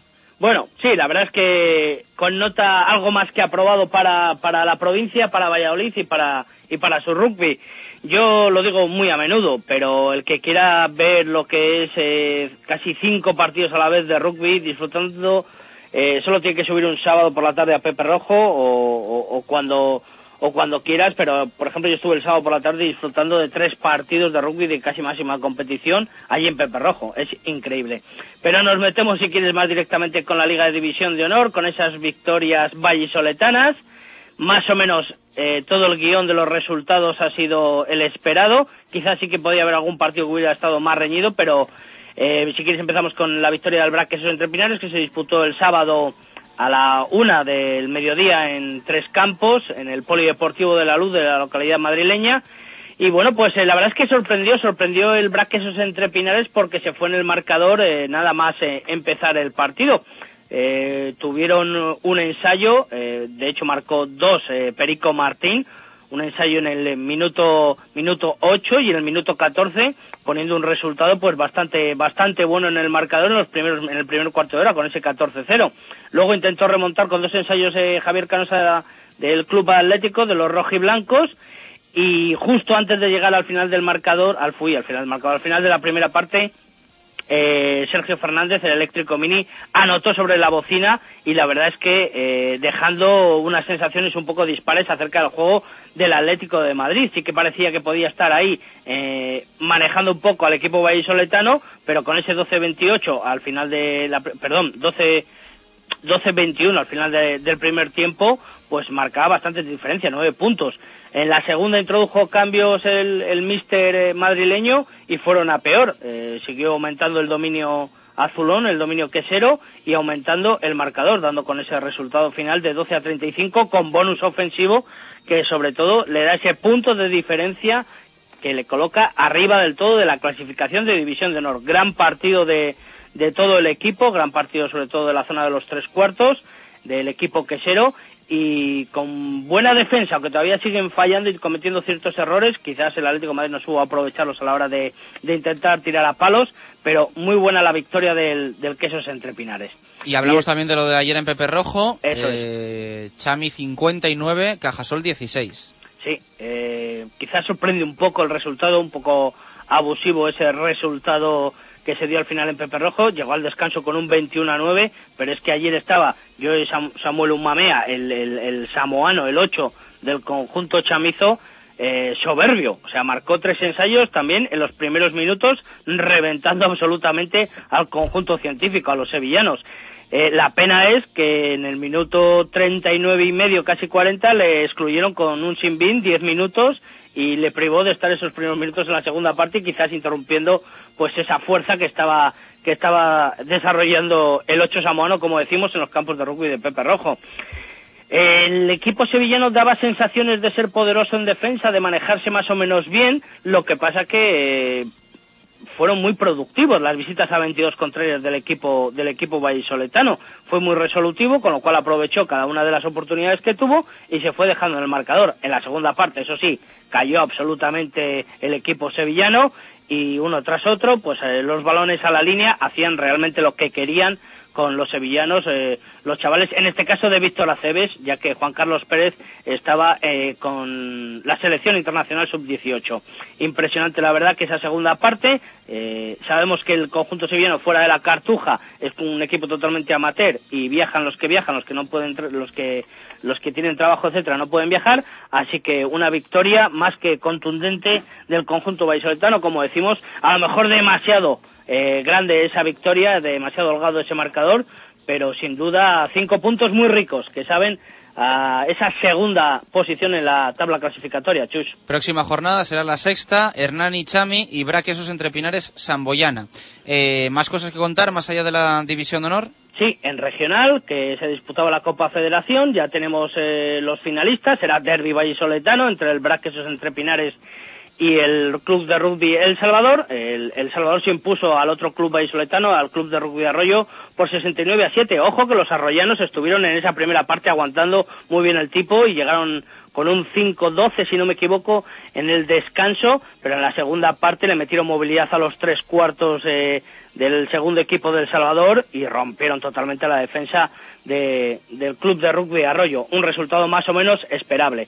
Como decimos, pues esa, esa final que se disputará de la Copa Castilla y León entre el BRAC y el Salvador. Y también se estrenó la Liga Regional Femenina con derrota del Salvador frente al conjunto salmantino universitario, Aladus, por 24 a 5. Buenas sensaciones en el campo, pero mucha, ju- mucha juventud, no, mucho, mucha novata, por decirlo así, y Víctor Aceves, que es el entrenador de este equipo, tiene mucho trabajo a nivel táctico y técnico con las jugadoras que poco a poco irán desarrollando. ¿Algo más para cerrar?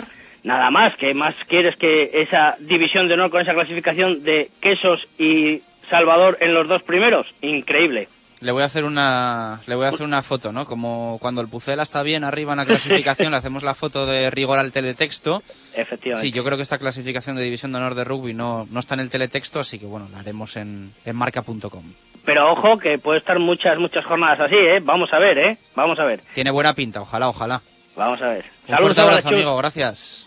Dos y siete minutos de la tarde, vamos a hacer una pausa, la segunda de este directo Marca Valladolid eh, de lunes, y continuamos con nuestro repaso. Pulsamos F5 a la vuelta en el balonmano, actualidad de un cuatro rayas Valladolid, sobre todo para repasar lo que se ha jugado de la jornada Asobal, ya cerrada la número 7, y continuamos. Eh, tendremos que también eh, comentar algo de polideportivo. Primero pausa.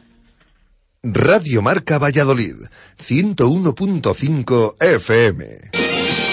La primera y auténtica sidrería vasca de Valladolid es El Lagar de Venancio. Comidas, cenas y cualquier celebración con menús a medida y por supuesto el menú sidrería. Tortilla de bacalao, bacalao, chuletón de buey, postre y toda la sidra que te apetezca beber. Además, exquisito pulpo a la parrilla y especialidad en almejas y pescados frescos. El Lagar de Venancio, en la calle Traductores junto a Michelin, 983 33 43 44. Convocatoria de Nissan e Motor para los partidos de esta temporada en la Avenida de Gijón. Para la portería, el Nissan Juke. En la defensa, el Nissan Qashqai. Centro del campo para el Murano y en la delantera, el Nissan Micra. Nissan e Motor, patrocinador de los dos mejores equipos del mundo, la selección española y el Real Valladolid. Tengo un plan para este fin de increíble. Seguro que no es tan increíble como el nuevo plan único de Clínica Baviera. Un plan perfecto para decir adiós a gafas y lentillas. Solo este mes el plan único de Clínica Baviera incluye la consulta preoperatoria más la cirugía refractiva láser con un descuento de 150 euros. ¿Quién da más? Infórmate del plan único en el 983 24 71 34 o en clínicabaviera.com. Directo Marca Valladolid. Chus Rodríguez.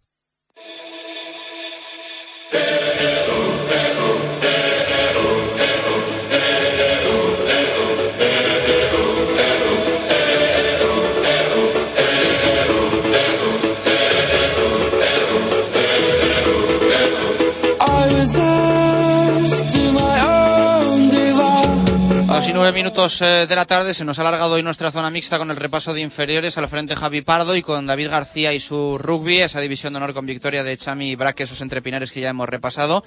Marco Antonio Méndez, ¿qué tal? Buenas tardes, ¿cómo estamos? Buenas y marcadas tardes. Pero el fin de semana nos ha dejado muchas más cosas que también queremos eh, repasar. Pues bien, si te parece empezamos por el baloncesto en silla de ruedas la participación en el decimoséptimo torneo Caja España Duero, el Fundación Grupo Norte que vence por 57-44 al Anfit de Vigo. Los eh, olívicos solo dieron muestras de cierto potencial en el tercer cuarto, anotándoselo además con un 11 a 19, pero el anterior, con un 23 a 4, significó que el equipo de José Antonio de Castro fraguara la cercanía hacia la victoria. Jaico con 27 y el último de los fichajes, Prieto con 16, fueron los mejores anotadores. El domingo por la mañana se disputó el tercer torneo Ciudad de Valladolid, Fundación Grupo Norte 44, Fundosa 11 59. Recordemos que el Fundosa 11 es el actual campeón de liga y va a camino de serlo también en la próxima, en la competición que va a dar comienzo la próxima temporada muy igualados en los tres primeros cuartos, con empates a 14 o un 11 a 12, pero el último de los cuartos significó ya el despegue de los madrileños con un 8 a 19.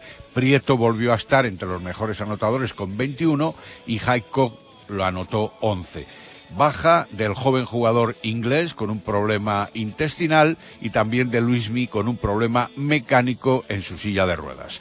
Jugó también el CPLV en eh, distintas canchas, en Valladolid en concreto, en la elite masculina, venció 6 a 2 al Metropolitano de Bilbao.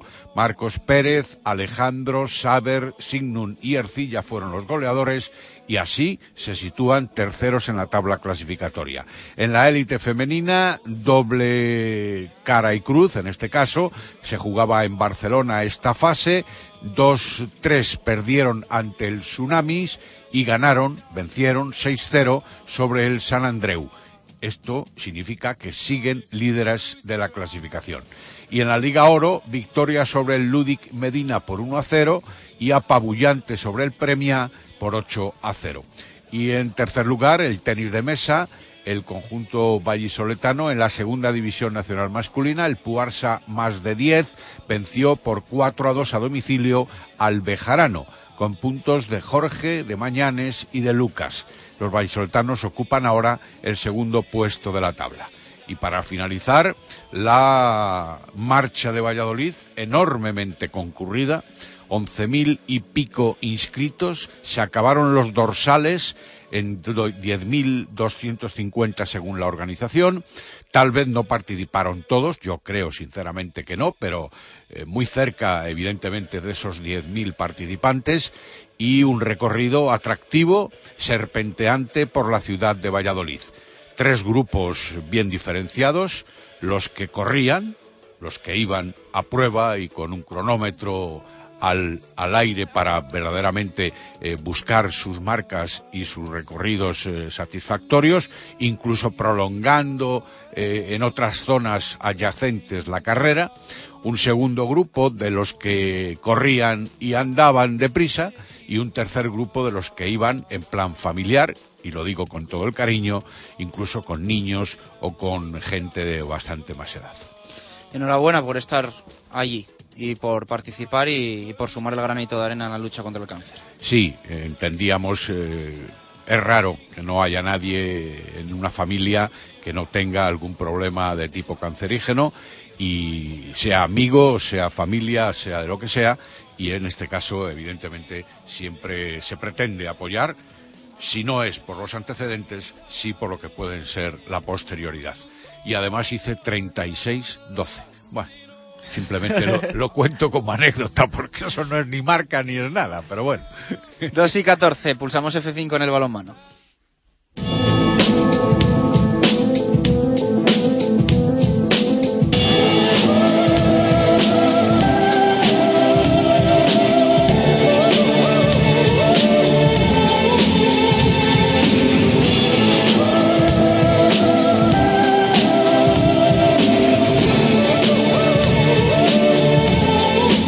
y 14 minutos de la tarde, 29-23. ¿eh? Recuerden, perdió el pasado miércoles el 4 Rayas Valladolid frente al Naturhaus La Rioja.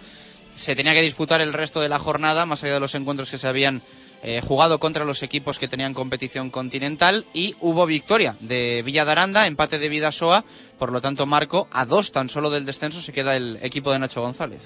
Sí, eh, ciertamente, aunque está en la undécima posición de la tabla, recordarás que hablábamos el pasado viernes de la intención de que los partidos que restaban, los cinco encuentros que restaban de competición, eh, ya obviados los tres eh, donde participaban equipos de competiciones europeas, como el Valladolid por mor de las circunstancias anteriores del Naturhaus, pues eh, debían esos cinco partidos restantes en líneas generales abogábamos porque hubiera datos de vencedores en los anfitriones.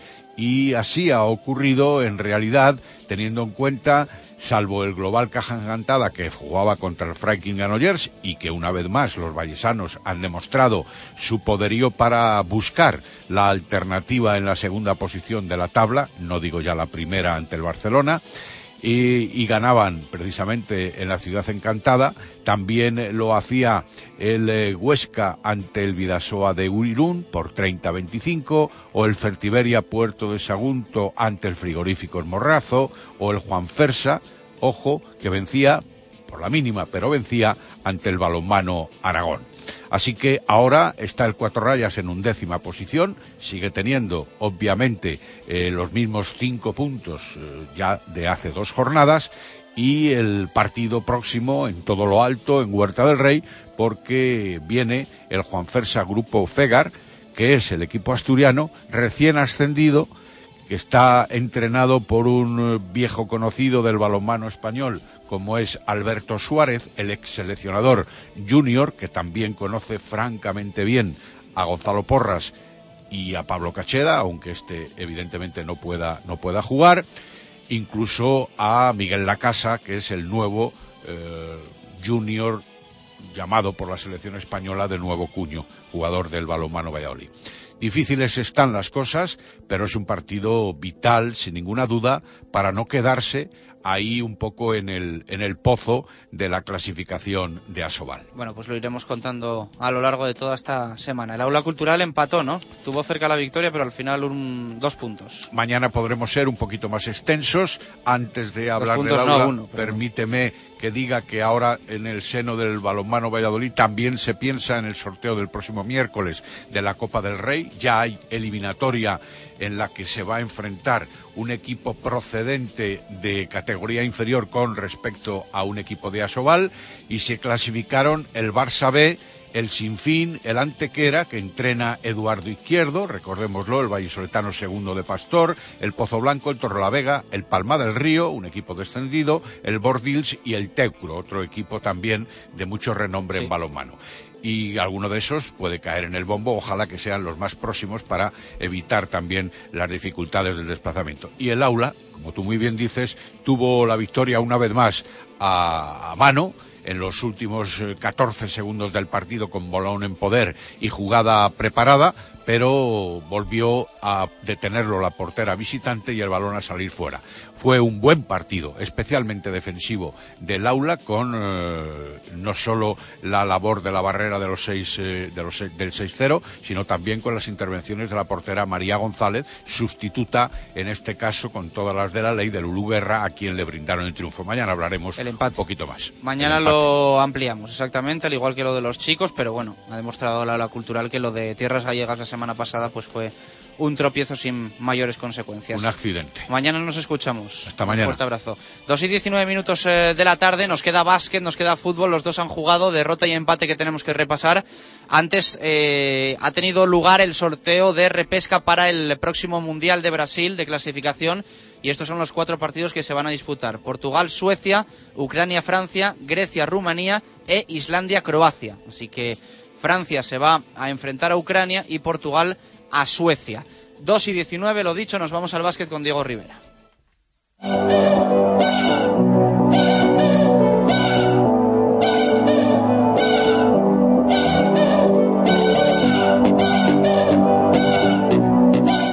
Directos al básquet.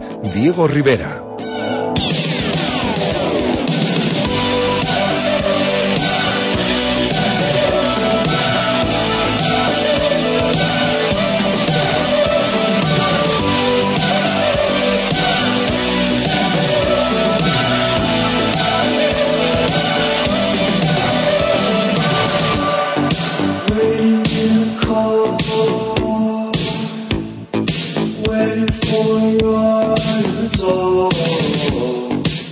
Hablamos de básquet, de esa derrota del Club Baloncesto Valladolid en tierras madrileñas frente a Estudiantes. 80-66 cayó el equipo de Ricard Casas.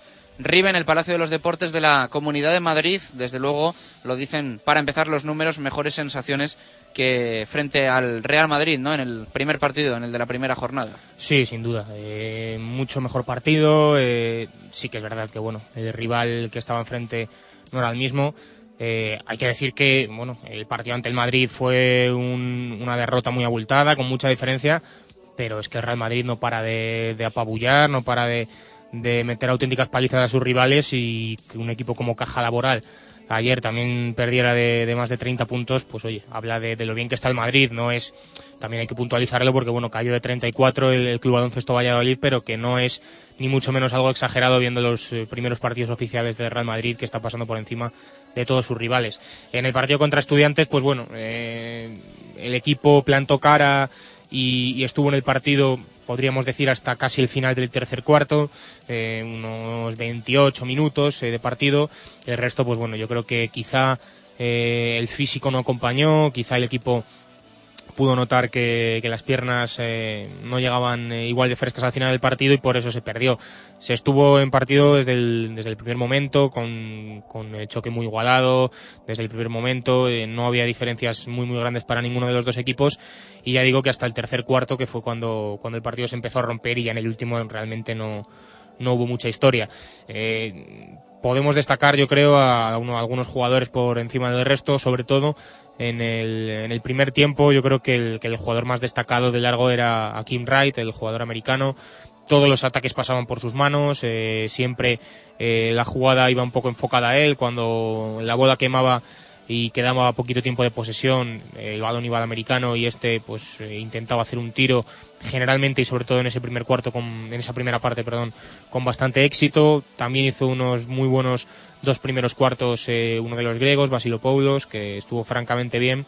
Eh, luego sí que es verdad que Ricard Casas lo reservó durante el tercer cuarto para, supongo, eh, protegerle físicamente para que no tuviera ningún problema y que llegara fresco al partido. Y no sé hasta qué punto fue eso contraproducente porque ya una vez que salió al campo se le vio frío y, que no, no estuvo quizá a la altura que se esperaba y a lo mejor es que tanto parón, tanto tiempo en el banquillo no le vino bien y, y se enfrió un poquito. Y yo creo que otro de los jugadores también que hay que destacar sin duda y bueno, si ves valoración eh, fue claramente el mejor es Jarito Paulos, con, eh, que acabó con 19 de valoración, el pivot con 11 puntos 10 rebotes. Realmente el, eh, lo que pide Ricard Casas y lo que sabíamos que podía dar el griego. Trabajo en la pintura, eh, mucha brega, siempre poniendo las cosas difíciles en, en defensa a sus rivales y en ataque pues peleando absolutamente todo porque no es un jugador que destaque por su altura. eh, generalmente sus eh, rivales se le van a, a poder en, en ese aspecto, en el aspecto de altura, pero a ganas y, y sobre todo a esa fuerza, desde luego que no le gana a nadie. No así eh, a, su compañero en teoría en, en la zona, como es Sinanovic, que todos, bueno, cuando se confeccionó la plantilla de primeras y era uno de los que seguían, se decía que tenía que ser importante y lo tiene que ser realmente. Y quitando a Antonio Izquierdo, que jugó 58 segundos, es el jugador que menos jugó. Sinanovic no llegó a los 10 minutos, 9 minutos 44 segundos. Así que bueno, parece que no era cosa de Roberto González solo, de que Sinanovic eh, no juegue tantos minutos, sino que también Ricard Casas opina parecido. Vamos a escuchar la valoración del partido que hacía el técnico del Club Baloncesto Valladolid. Ha sido un partido donde hemos eh, estado en buen ritmo competitivo, compitiendo francamente bien durante 28-30 minutos. Eh, y no, 28, 27-28 minutos. El, partido se deshace en el final del tercer periodo. Pero bueno, yo ahora mismo, para mí es muy importante la valoración de, de mi equipo y en este sentido se han visto cosas buenas, hemos hecho cosas buenas, hemos estado eh, muchos minutos trabajando bien. Eh, y sí es verdad que la constante o la totalidad del partido nos ha llevado, eso sí, al final a perder demasiados eh, balones y hemos estado en una capacidad competitiva débil en el trabajo hacia, hacia sus bases. Y en este aspecto, pues creo que es donde el partido mm, toma ese desequilibrio que ha tomado. Eso decía Ricard Casas, eh, que el equipo había aguantado 28, 30 minutos. Y le preguntaban si los eh, últimos minutos, en el último cuarto, cuando había perdido ese, ese chance el Club Baloncesto Valladolid de la victoria, habían sido por tema físico. Sí, los conceptos tácticos han sido los mismos al inicio que durante esos minutos. Eh, evidentemente yo creo que hay, que hay una debilidad competitiva importante por, por, el camino del equipo y que se ha hecho presente en estos últimos minutos. Y evidentemente entonces eh, son más fáciles pues las pérdidas, son más fáciles perder rebotes. Pero creo que hasta allí sí que hemos sido sólidos y a partir de allí pues hemos perdido una solidez y tenemos que trabajar para ser sólidos durante 40 minutos. Y también le preguntaban si él denota que va mejorando el equipo a cada día que pasa de competición.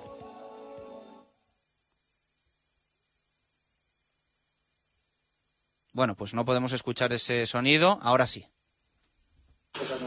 Nosotros estamos eh, eh, contentos, contentos eh, y, hemos de seguir pues, en el sentido positivo de ir mejorando día a día, semana a semana. Este, buscar buscar trabajo, buscar ser positivos, ¿sí? y buscar dar estas respuestas. Y estas respuestas son las que nos tienen que llevar a un progreso y a la mejora. Y en este sentido nos hemos de ubicar y este es el objetivo eh, directo e inmediato que hemos de tener. Con lo cual yo creo que es muy importante hacer las lecturas que el equipo se merece eh, y creo que son las que os he referido. Y por último le preguntaban a Ricard Casas eh, por la figura de Lutherhead, pero más sobre el colectivo, cómo le había afectado al equipo y si se habían unido más después de la ausencia del americano. que, que- que hemos tenido que llevar y allí se terminó y el, equipo pues tiene que asumir no esa situación sino cualquier situación que pueda darse ¿no? de, lesión de, de lo que sea ¿no?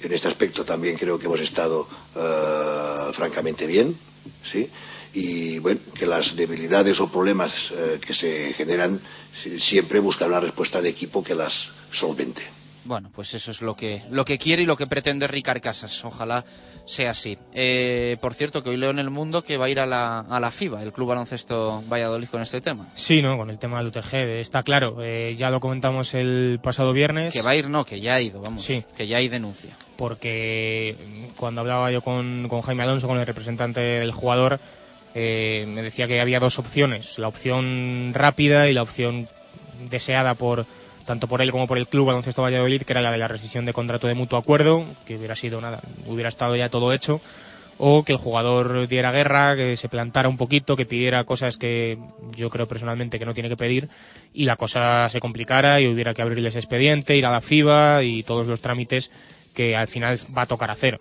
Parece que la opción que se, que se ha tenido que tomar es la segunda, así que bueno, parece que la cosa va a durar un poquito más, va a acabar exactamente igual. Supongo que la FIBA dará la razón al Club Baloncesto Valladolid porque bueno, el jugador no sé qué se piensa eh, si, se, si realmente espera cobrar esos 5.500 dólares que, que quería pedir su representante americano de la nómina que les tenía que haber pagado el club el día de ayer si hubiera seguido en el club y si hubiera sido un profesional, como no lo ha sido, intuyo que la FIBA, pues hombre, no tendrá muchos problemas y el caso será fácilmente ganable por el Club Baloncesto Valladolid. Resto de resultados en esta jornada número 2. Manresa ganó a Obradoiro. Canarias en Zaragoza. Mm, Fuenlabrada en casa Bilbao Basket. Ganó también Herbalife Gran Canaria, UCAM Murcia, de nuevo con un grandísimo partido de Nacho Martín. El Real Madrid ganó a Caja Laboral. Eh, Cajasol perdió frente a Unicaja en casa. Valencia ganó a Guipúzcoa Basket.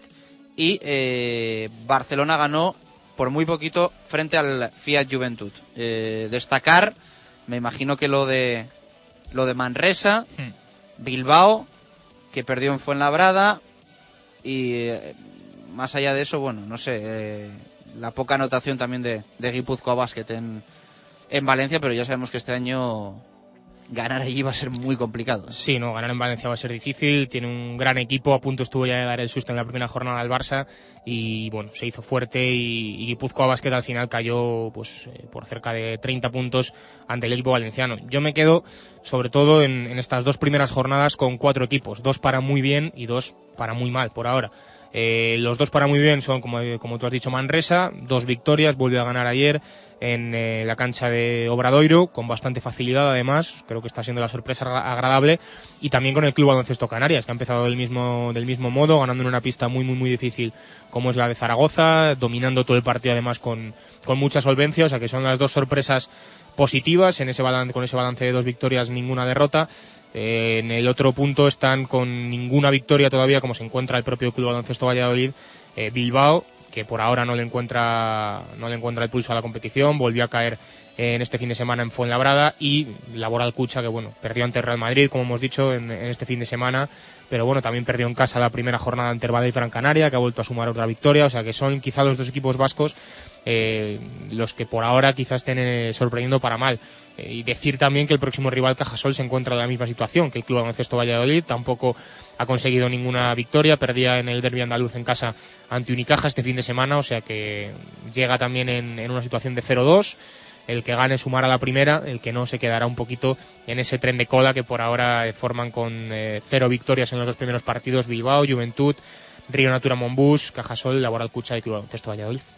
Pues es un partido, yo creo que nos va, nos va a decir cositas sobre si está como para, para pelear realmente por quedarse en esta Liga CB en lo deportivo el, el CB Valladolid. Sí, yo creo que es el, el partido de los tres primeros el que más opciones reales de conseguir la victoria hay, el que yo creo que, que la propia plantilla, el propio club es el que más esperanzas tiene por ser en casa y por ser ante un rival que, bueno, a priori todavía, al ser tan pronto, yo creo que, que sería favorito por rodaje y por la pretemporada que han podido hacer, pero desde luego que también se encuentra con ese casillero a cero y Pisuerga tiene que apoyar, tiene que apretar, a pesar del horario un poquito pues eh, raro entre el, entre el Barça Madrid y sobre todo el, el partido de balonmano que va a coincidir, así que bueno, me imagino que restará un poquito de gente de- en el pabellón, pero bueno, los que vayan que apoyen porque una victoria desde luego que sería muy importante para coger moral. 2 y 32, gracias Ribe. Hacemos pausa y al fútbol con Quintana hasta las 3.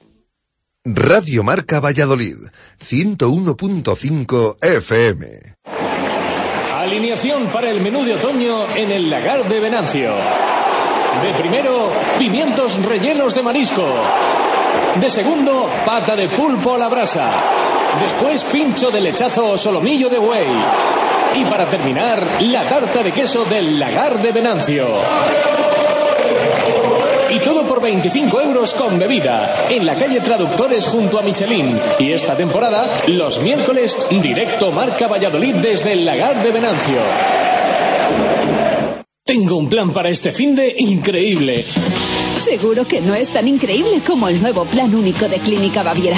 Un plan perfecto para decir adiós a gafas y lentillas. Solo este mes el plan único de Clínica Baviera incluye la consulta preoperatoria más la cirugía refractiva láser con un descuento de 150 euros. ¿Quién da más?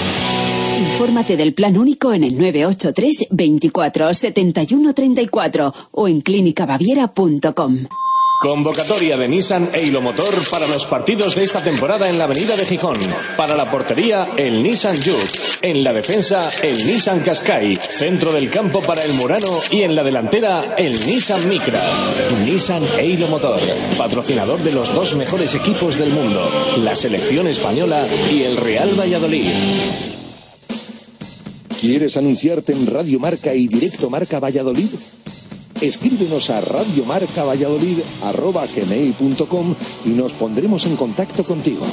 Radio y deporte, la mejor opción. Directo Marca Valladolid. Chus Rodríguez.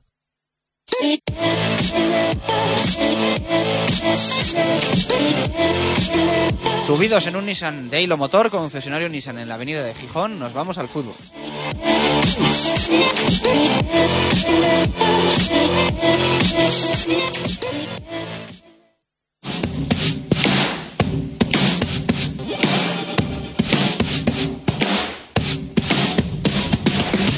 Directos al fútbol. Gonzalo Quintana.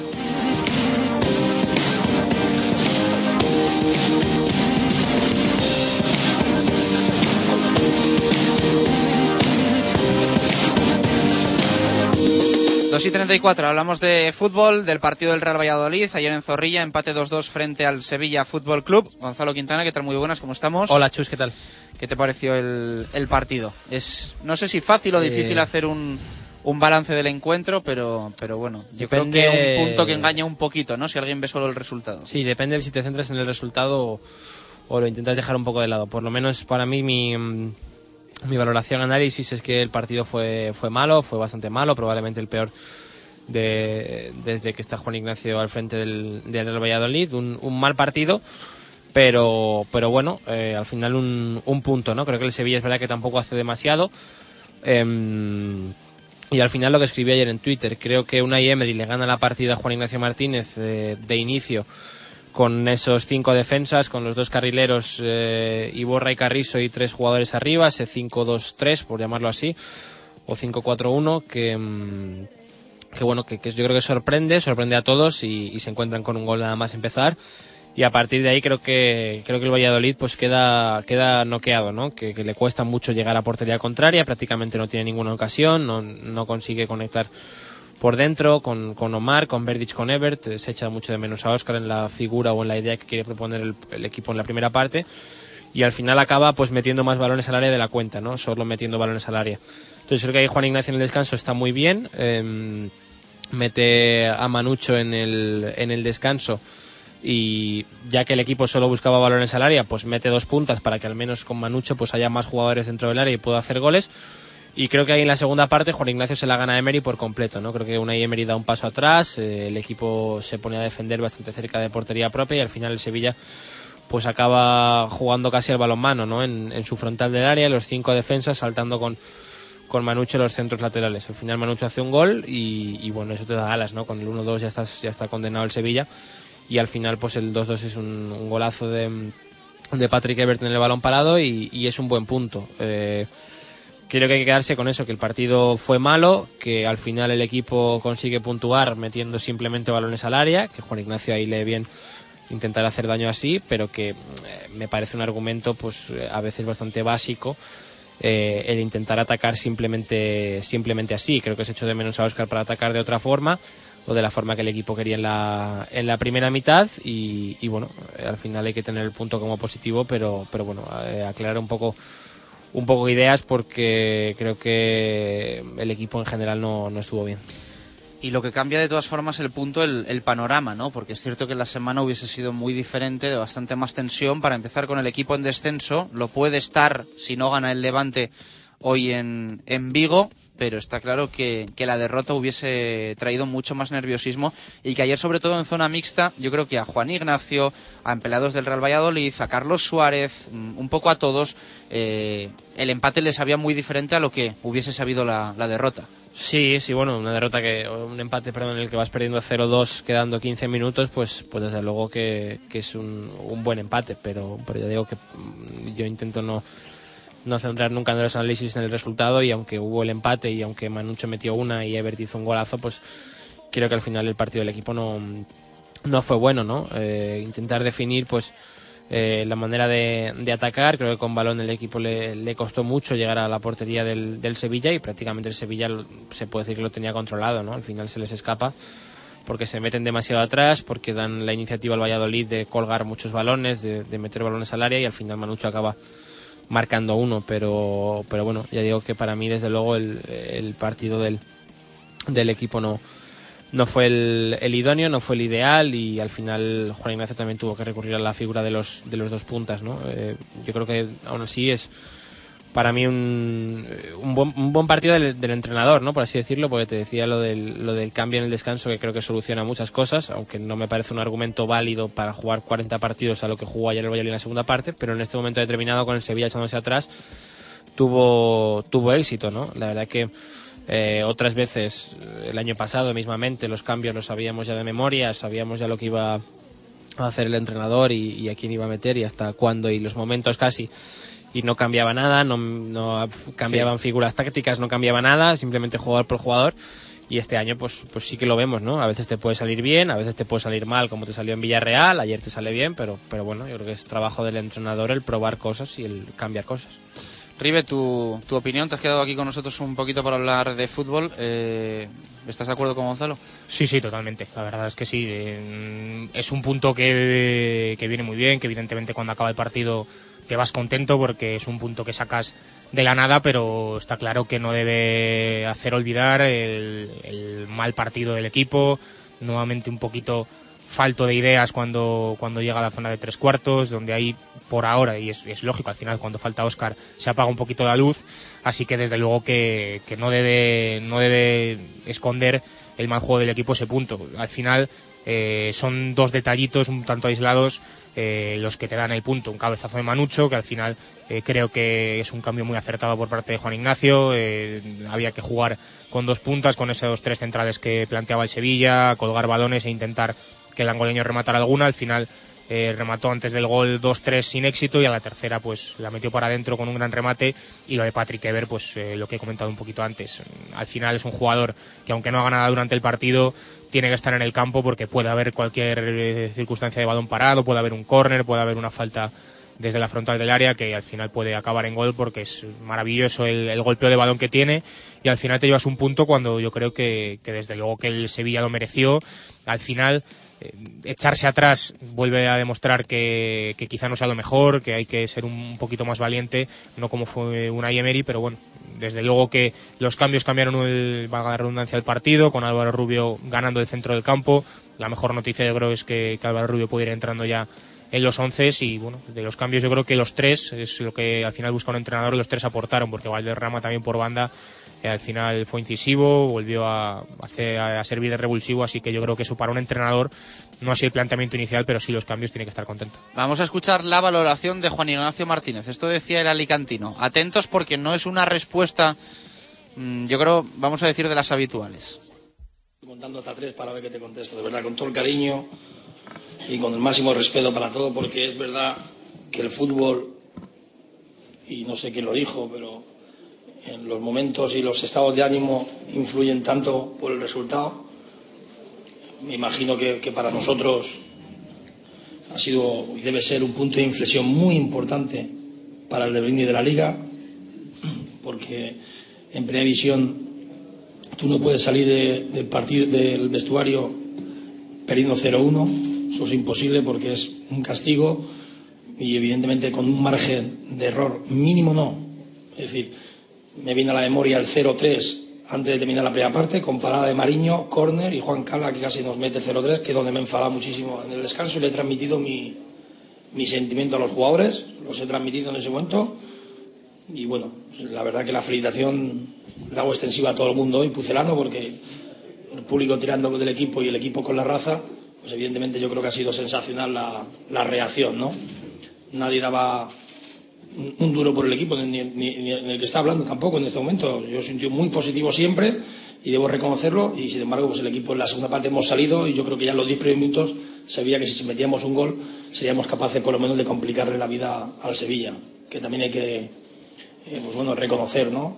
eh, sus variantes tácticas el transcurso partido y sobre todo pues bueno, que, que, son muy buenos jugadores y en, las transiciones la verdad que nos ha generado muchísimo peligro. Le preguntaron también Quintana a Juan Ignacio, por ese cambio en el equipo, eh, pero realmente un poco, mmm, si es verdad que fue, fue, un tanto extraño, ¿no? Porque normalmente cuando empatas partidos que vas perdiendo 0-2, eh, se ve mucha entrega, mucha garra, ataque a la desesperada, y el Real Valladolid la verdad es que tampoco tuvo tuvo eso en ningún momento, ¿no? Yo no sé si la entrada de Álvaro Rubio le dio un poco ese equilibrio y esa calma que no vino mal, pero es cierto que con 0-2, minuto 80, estábamos hablándolo en la radio, echábamos de menos un Valladolid que, que, se volcase más al ataque, que arriesgase más. ¿no? Bueno, es que el Sevilla estaba, estaba bien, la verdad que, el, que le costaba al Valladolid entrar, entonces al final llegaba más o menos tres cuartos y ponía el balón en el área. No, no.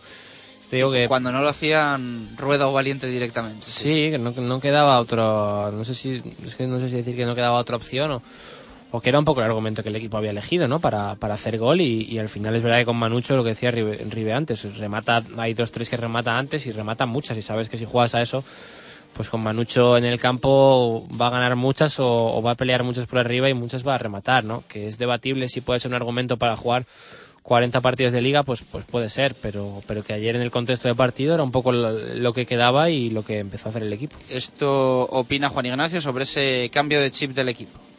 Sí, porque eh, ahora comentaba un poco el petit comité con Agujo, es difícil de, de, asimilar.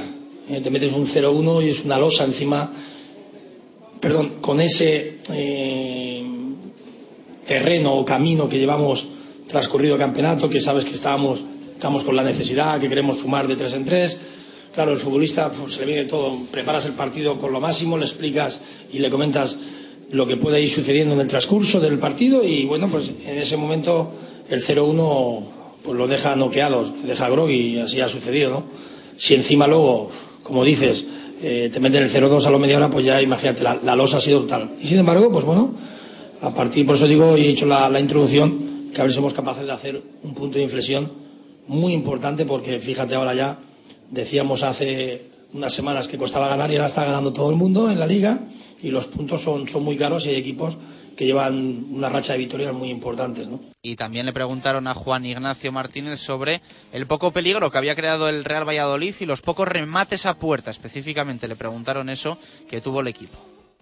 Sí, pero si tú analizas también, eh, yo te he recordado la jugada del, de la parada de, de Diego Mariño terminando la primera parte, pero es que ellos la, la efectividad ha sido 100%. El primer tiro del minuto la primera jugada, un tiro que meten y en la siguiente, o sea, el, el 0-2 igual. Es verdad que en alguna jugada de contras y tal, pero lo que era realmente intervención, muchas veces las ocasiones manifiestas no siempre, no siempre son intervenciones de los porteros, puede haber ocasiones de otra manera, pero el equipo sí que veías que salía por fuera, hacía de doblamiento, metía centros, remates. Bueno, siempre estaba ahí el uy uy que ha tirado de, ese ambiente con, con la propia afición. Ha invitado a- al aficionado a creer en esa posible remontada. Y también habló del ánimo del vestuario, si el haber empatado le da confianza al equipo. Sí, por eso sigo insistiendo en lo mismo, es decir, pero no podemos conformarnos. Es verdad que hay una reacción, lo que tenemos que evitar es llegar a esa visión. No siempre vas a poder reaccionar ni poder remontar. ¿eh? Muchas veces el rival a lo mejor, con una jugada aislada a lo mejor, incluso el 0-1 saca un partido. Tenemos que intentar, pues, bueno, llevar los partidos más ajustados y a nuestra a nuestro camino y sobre todo lo más importante, ¿no? No estar siempre a expensa de- del rival, ser capaces nosotros también de, eh, bueno, de, de intentar marcar no solamente el ritmo del partido a través del balón, sino también a través del peligro, que es al final lo que el fútbol define un poco la, el resultado final de- del partido. Próxima jornada, Quintana, Vallecas, el Rayo Vallecano enfrente, partido importante a las 9 de la noche. Sí, ya tendremos, bueno, vamos a tener semana para, para hablarlo, pero, pero sí, al final que haya un empate contra el Sevilla o que haya habido un empate, pues hace que el siguiente partido prácticamente estés en el mismo sitio y que sea igual de importante, ¿no? Eh, todo, todo lo que sea rival directo, además, viene de, ganar dos seguidos, me parece, no sé si Almería y, uno más había ganado antes. Pero bueno, vienen en un buen momento ellos también y, al final pues Paco Gémez es un entrenador que no sé decir que le tiene tomada la media al Pucela porque le ha pasado de todo, le cayeron seis un día y, y al final en el playoff también le, eliminamos, pero es un, un equipo que siempre siempre los equipos de Gémez le, le ha costado al, al Valladolid. El año pasado se ganaron los dos partidos, en Vallecas y en Zorrilla. ¿sí? Sí, el, de- de Zorrilla fue el 6-1 y el de Vallecas no me acuerdo cómo quedó, pero me parece que también. Y Me suena que 2-1 puede ser, sé, ¿fue se iba empate? 2-0. No, no, el Valladolid ganó en Vallecas. Sí, sí. a mí me, me cuadra más el empate, ¿eh? con el gol de Jordi Amat ese desde medio campo. Bueno, pues ahora me. Me suena a haces empate, no sé. Bueno, vamos, vamos, a, vamos a buscarlo antes de que nos lo diga un oyente, y, pero escuchamos a Juan Ignacio Martínez hablar del, del partido. Sí, lo comentabais el otro día, lo de urgencias. Es que queda mucho campeonato. Ahí estáis viendo la, la- el hecho de, de- de hablar.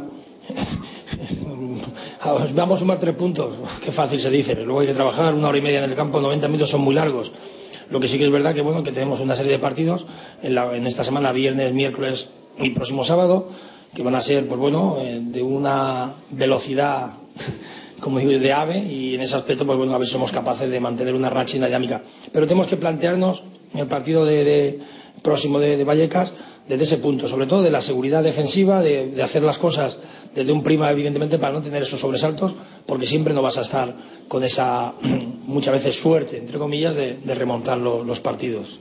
Me debéis un cafelito y un pincho de tortilla. Bueno, no nos habíamos jugado nada. Para ¿no? una que acierto. Nada, ya se lo ha jugado. 1-2 ganó el Pucela en, en Vallecas. Así que ojalá se dé el mismo resultado el, el próximo viernes. Había dicho 1-2 además, sí, sí. Eh, y vamos a escuchar sonidos de zona mixta. Esto dijo Javi Baraja. Sí, está claro. Aparte es que bueno, nos hemos puesto un resultado adverso muy pronto y, y eso ha lastrado mucho las sensaciones del equipo y bueno, pues por suerte después hemos conseguido un empate que, que no contábamos con él y, y, bueno, pues contentos por ello, pero sin olvidar que, que el camino hay que intentar darle un giro porque desde luego no estamos haciendo las cosas todo lo bien que necesitamos. Y hoy, además de ese primer gol inicial, el equipo se ha podido ir al descanso con 0-3. En La segunda parte ha salido de otra manera, muy diferente. Sí, es una reacción buena que hay que destacar, pero desde luego yo creo que, que no podemos empezar los partidos en el minuto 45, ¿no? ya nos pasó el día del, del Málaga en casa y lo cierto es que, que el equipo tiene que ser consciente de que el primer minuto tenemos que ir a por el partido, sobre todo en casa, ¿no? porque son puntos valiosos que, que vemos lo que cuesta sacarlos y desde luego no, no estamos haciendo las cosas tan bien como teníamos que hacerlas para poder sacar esos puntos. ¿Puede dar la sensación de que el equipo anda un poquito escaso de fuerzas? No, pero lo que pasa es que bueno, los equipos contrarios, pues la verdad es que en cuanto a efectividad están teniendo bastante efectividad de cara a nuestra portería y eso nos está lastrando mucho. ¿no? Sí que es cierto que después han tenido más ocasiones, pero prácticamente han tirado tres veces y han metido dos goles ¿no? en la primera parte. Entonces, bueno, eso a cualquier equipo le hace mella, pero sí que es cierto que, que a nosotros nos está costando un poco más, digamos, el tener la manija del partido y aprovechar más nuestra- nuestras situaciones en ataque. Y vamos a escuchar también un sonido valoración de una Emery que le gusta mucho a Gonzalo Quintana y que en rueda de prensa no suele dejar a nadie indiferente. Esto dijo. Lógicamente en un partido que vas 0-2 lo tienes controlado y que las opciones al contragolpe iban cayendo, pues es para que teniendo esa fotografía y encontrarnos con, con dos fotografías de dos goles en contra en poco tiempo y terminar como hemos terminado con un empate, pues lógicamente nos, llevamos una gran decepción de, de, de que se nos ha escapado el partido, pues porque no hemos, podido, no hemos sabido, no hemos sabido eh, tener, mantener esa, esa renta y esa, victoria parcial en el, en el partido. Achacarlo a acomodamiento, achacarlo a, a conformismo. eh, Desde luego, no podemos guiarnos solamente por las sensaciones que te metan dos goles en poco tiempo. Tenemos que profundizar más y todo lo que sea ahora en caliente, sacar conclusiones posiblemente posiblemente hasta dejásemos muertos en el camino. Y, después con el análisis igual ser injustos. Pero digo con todos, conmigo mismo. Entonces, eh, desde luego, eh, era un partido para ganarlo con el 0-2, para sentenciarlo incluso con el 0-3 porque teníamos opciones y nos vamos a casa con un punto. Como existía la decepción de, ese empate que sabe totalmente a derrota, pero también eh, desde lo caliente que podemos estar ahora, todos los sevillistas, al escaparse de esta, esta victoria que casi la teníamos en las manos, pues tenemos que ser también mentalmente fríos.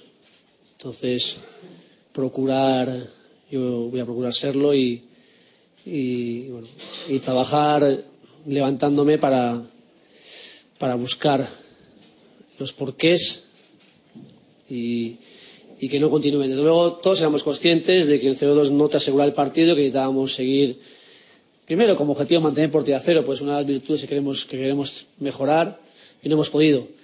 Eh, hacer contragolpes los hemos tenido, ocasiones para marcar el tercero los hemos tenido, no hemos, no hemos tenido ese acierto. Pues también ahí, ahí se ha ido el partido. Entonces, más de ello, eh, pues, eh, pues ahora mismo creo que, que sería quizá igual dar pasos para poder equivocar- equivocarnos. 2 y y- 53 minutos de la tarde. Las palabras de Unai Emery. Eh, Gonzalo, eh, te iba a preguntar por el tema de Patrick Ebert. El gesto de ayer, corte de mangas, eh, manda a callar eh, a alguien. Él luego dice que a un amigo, ¿no? Creo que en el canutazo queda en zona mixta. Que no vamos a escuchar porque bueno, es, eh, hay que traducirlo y demás y es un poco es un poco lío. Pero, hombre, el gesto la verdad es que no sé, es que yo la verdad me parece que sobra tanto y que esto hay que condenarlo y que el club tiene que hacer algo, pero claro, luego Patrick Ebert es tan diferente y es un jugador al que le permites todo, hasta irse a Alemania cuando se lesiona y es como que te pones la venda y mira, pues te da el punto que te da, los goles que te da y cuando se vaya pues habrá que habrá que darle las gracias por los golazos que te han marcado, los puntos que te ha dado, pero estas cosas no, no pueden pasar. Sí, bueno, yo- más o menos lo que dices tú, yo creo que él tiene licencia desde hace tiempo para hacer muchas cosas que otros no, no pueden hacer. Ahora, al final, su, su rendimiento es el que es. eh, Es decir, esto, esto lo hace ayer Javi Baraja cuando le están pitando y claro, y se monta una y, y lo que pasa es que como Javi Baraja nunca lo va a hacer, no, no hace falta irte a Javi Baraja, a cualquiera, ¿no? Sí, pero te pongo el ejemplo de un jugador al que le estaban pitando, porque a Patrick Ever no le pitaban en el día de ayer. Bueno, eh, lo que te digo, al final el jugador tiene licencias para hacer cosas que, que nadie puede hacer desde el momento en el que se le firma en el contrato un montón de licencias hasta día a día, hasta lo que sea. Pero bueno, eh, todo el mundo lo acepta, como dices tú, todo el mundo lo ve bien, porque luego el jugador pues te da un punto, te da su rendimiento y demás y se le, se le permite, o como se quiera llamar, o, o le compensa a la gente que pueda tener los gestos que puede tener, o, o lo de la bicicleta el día que, o lo de irse a Alemania, o lo que sea, eh, con tal de que haga puntos y demás, pues, pues bueno, si a la gente le compensa, ahí está, su rendimiento es ese y los goles son los goles. Bueno, pues aquí lo dejamos. Eh, vamos a escuchar los tres minutos de la narración de ayer con los dos goles Ah, del vale. Real Valladolid para Vale. despedir. Eh, recordar que si hoy no gana el Levante en Vigo, caemos al descenso, no pasa nada. Eh, habrá que salir el, el próximo viernes en Vallecas. Eh, nos despedimos, lo dicho, con esos eh, dos goles, tres minutos de marcador ayer en Radio Marca, minutos mágicos para el Pucela que nos dieron un punto. Eh, no nos da tiempo a leer más tweets, así que pedimos disculpas y damos las gracias a todos los que habéis participado, que habéis sido mucho, muchos. Escuchamos los goles y cerramos este directo Marca Valladolid de lunes. Gracias, adiós. Qué barbaridad. Que ha pilotado al Sevilla Fútbol Club. Entra Gameiro para darle un poco también de chance a su equipo en acciones ofensivas en los pocos minutos que quedan de encuentro. Manucho, ahora sí. ¡Gol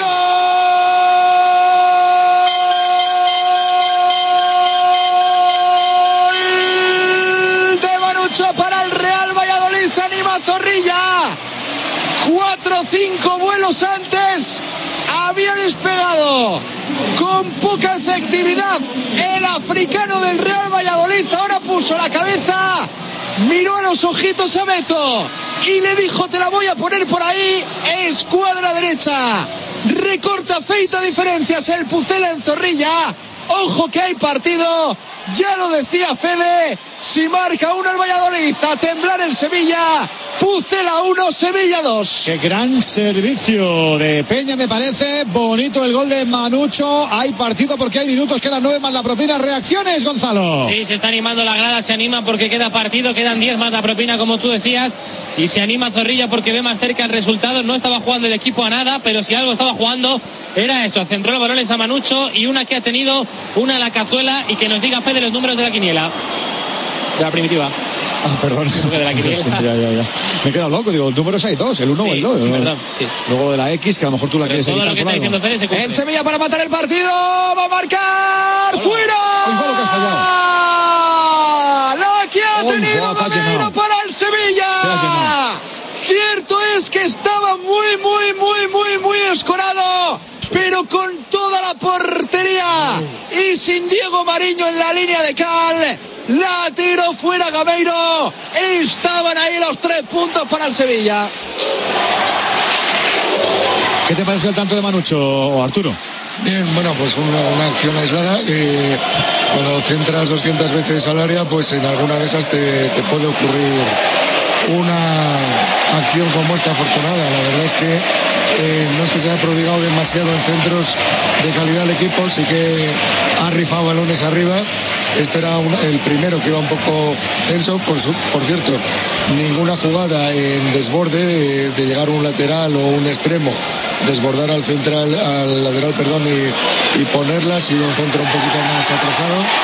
Bueno, falta, pues, ¿eh? Un gol de Atleti. Vaya falta que va a tener ahora el Real Valladolid. Y ahí va Patrick. Se la pide evidentemente Patrick Ebert. Rueda ha cogido mucho la pelota. Quizá un pelín lejana, pero está claro que con el alemán sobre el terreno de juego es opción de gol para el equipo vallisoletano. Por cierto, que veíamos antes sobre el suelo unos instantes a Álvaro Rubio, que yo creo que no está no está muy cómodo, ¿eh? no, No, está al 100%, yo creo que venía de está. lesión y no se encuentra muy allá. Cogea un poquito incluso, yo creo. Sí, yo creo que le puede estar renqueando algo de la lesión. Bueno, Diego Mariño que está en el centro del campo diciéndole a Patrick lo que tiene que hacer. Un espectáculo. Sí, sí, sí. Va Patrick Ebert, golazo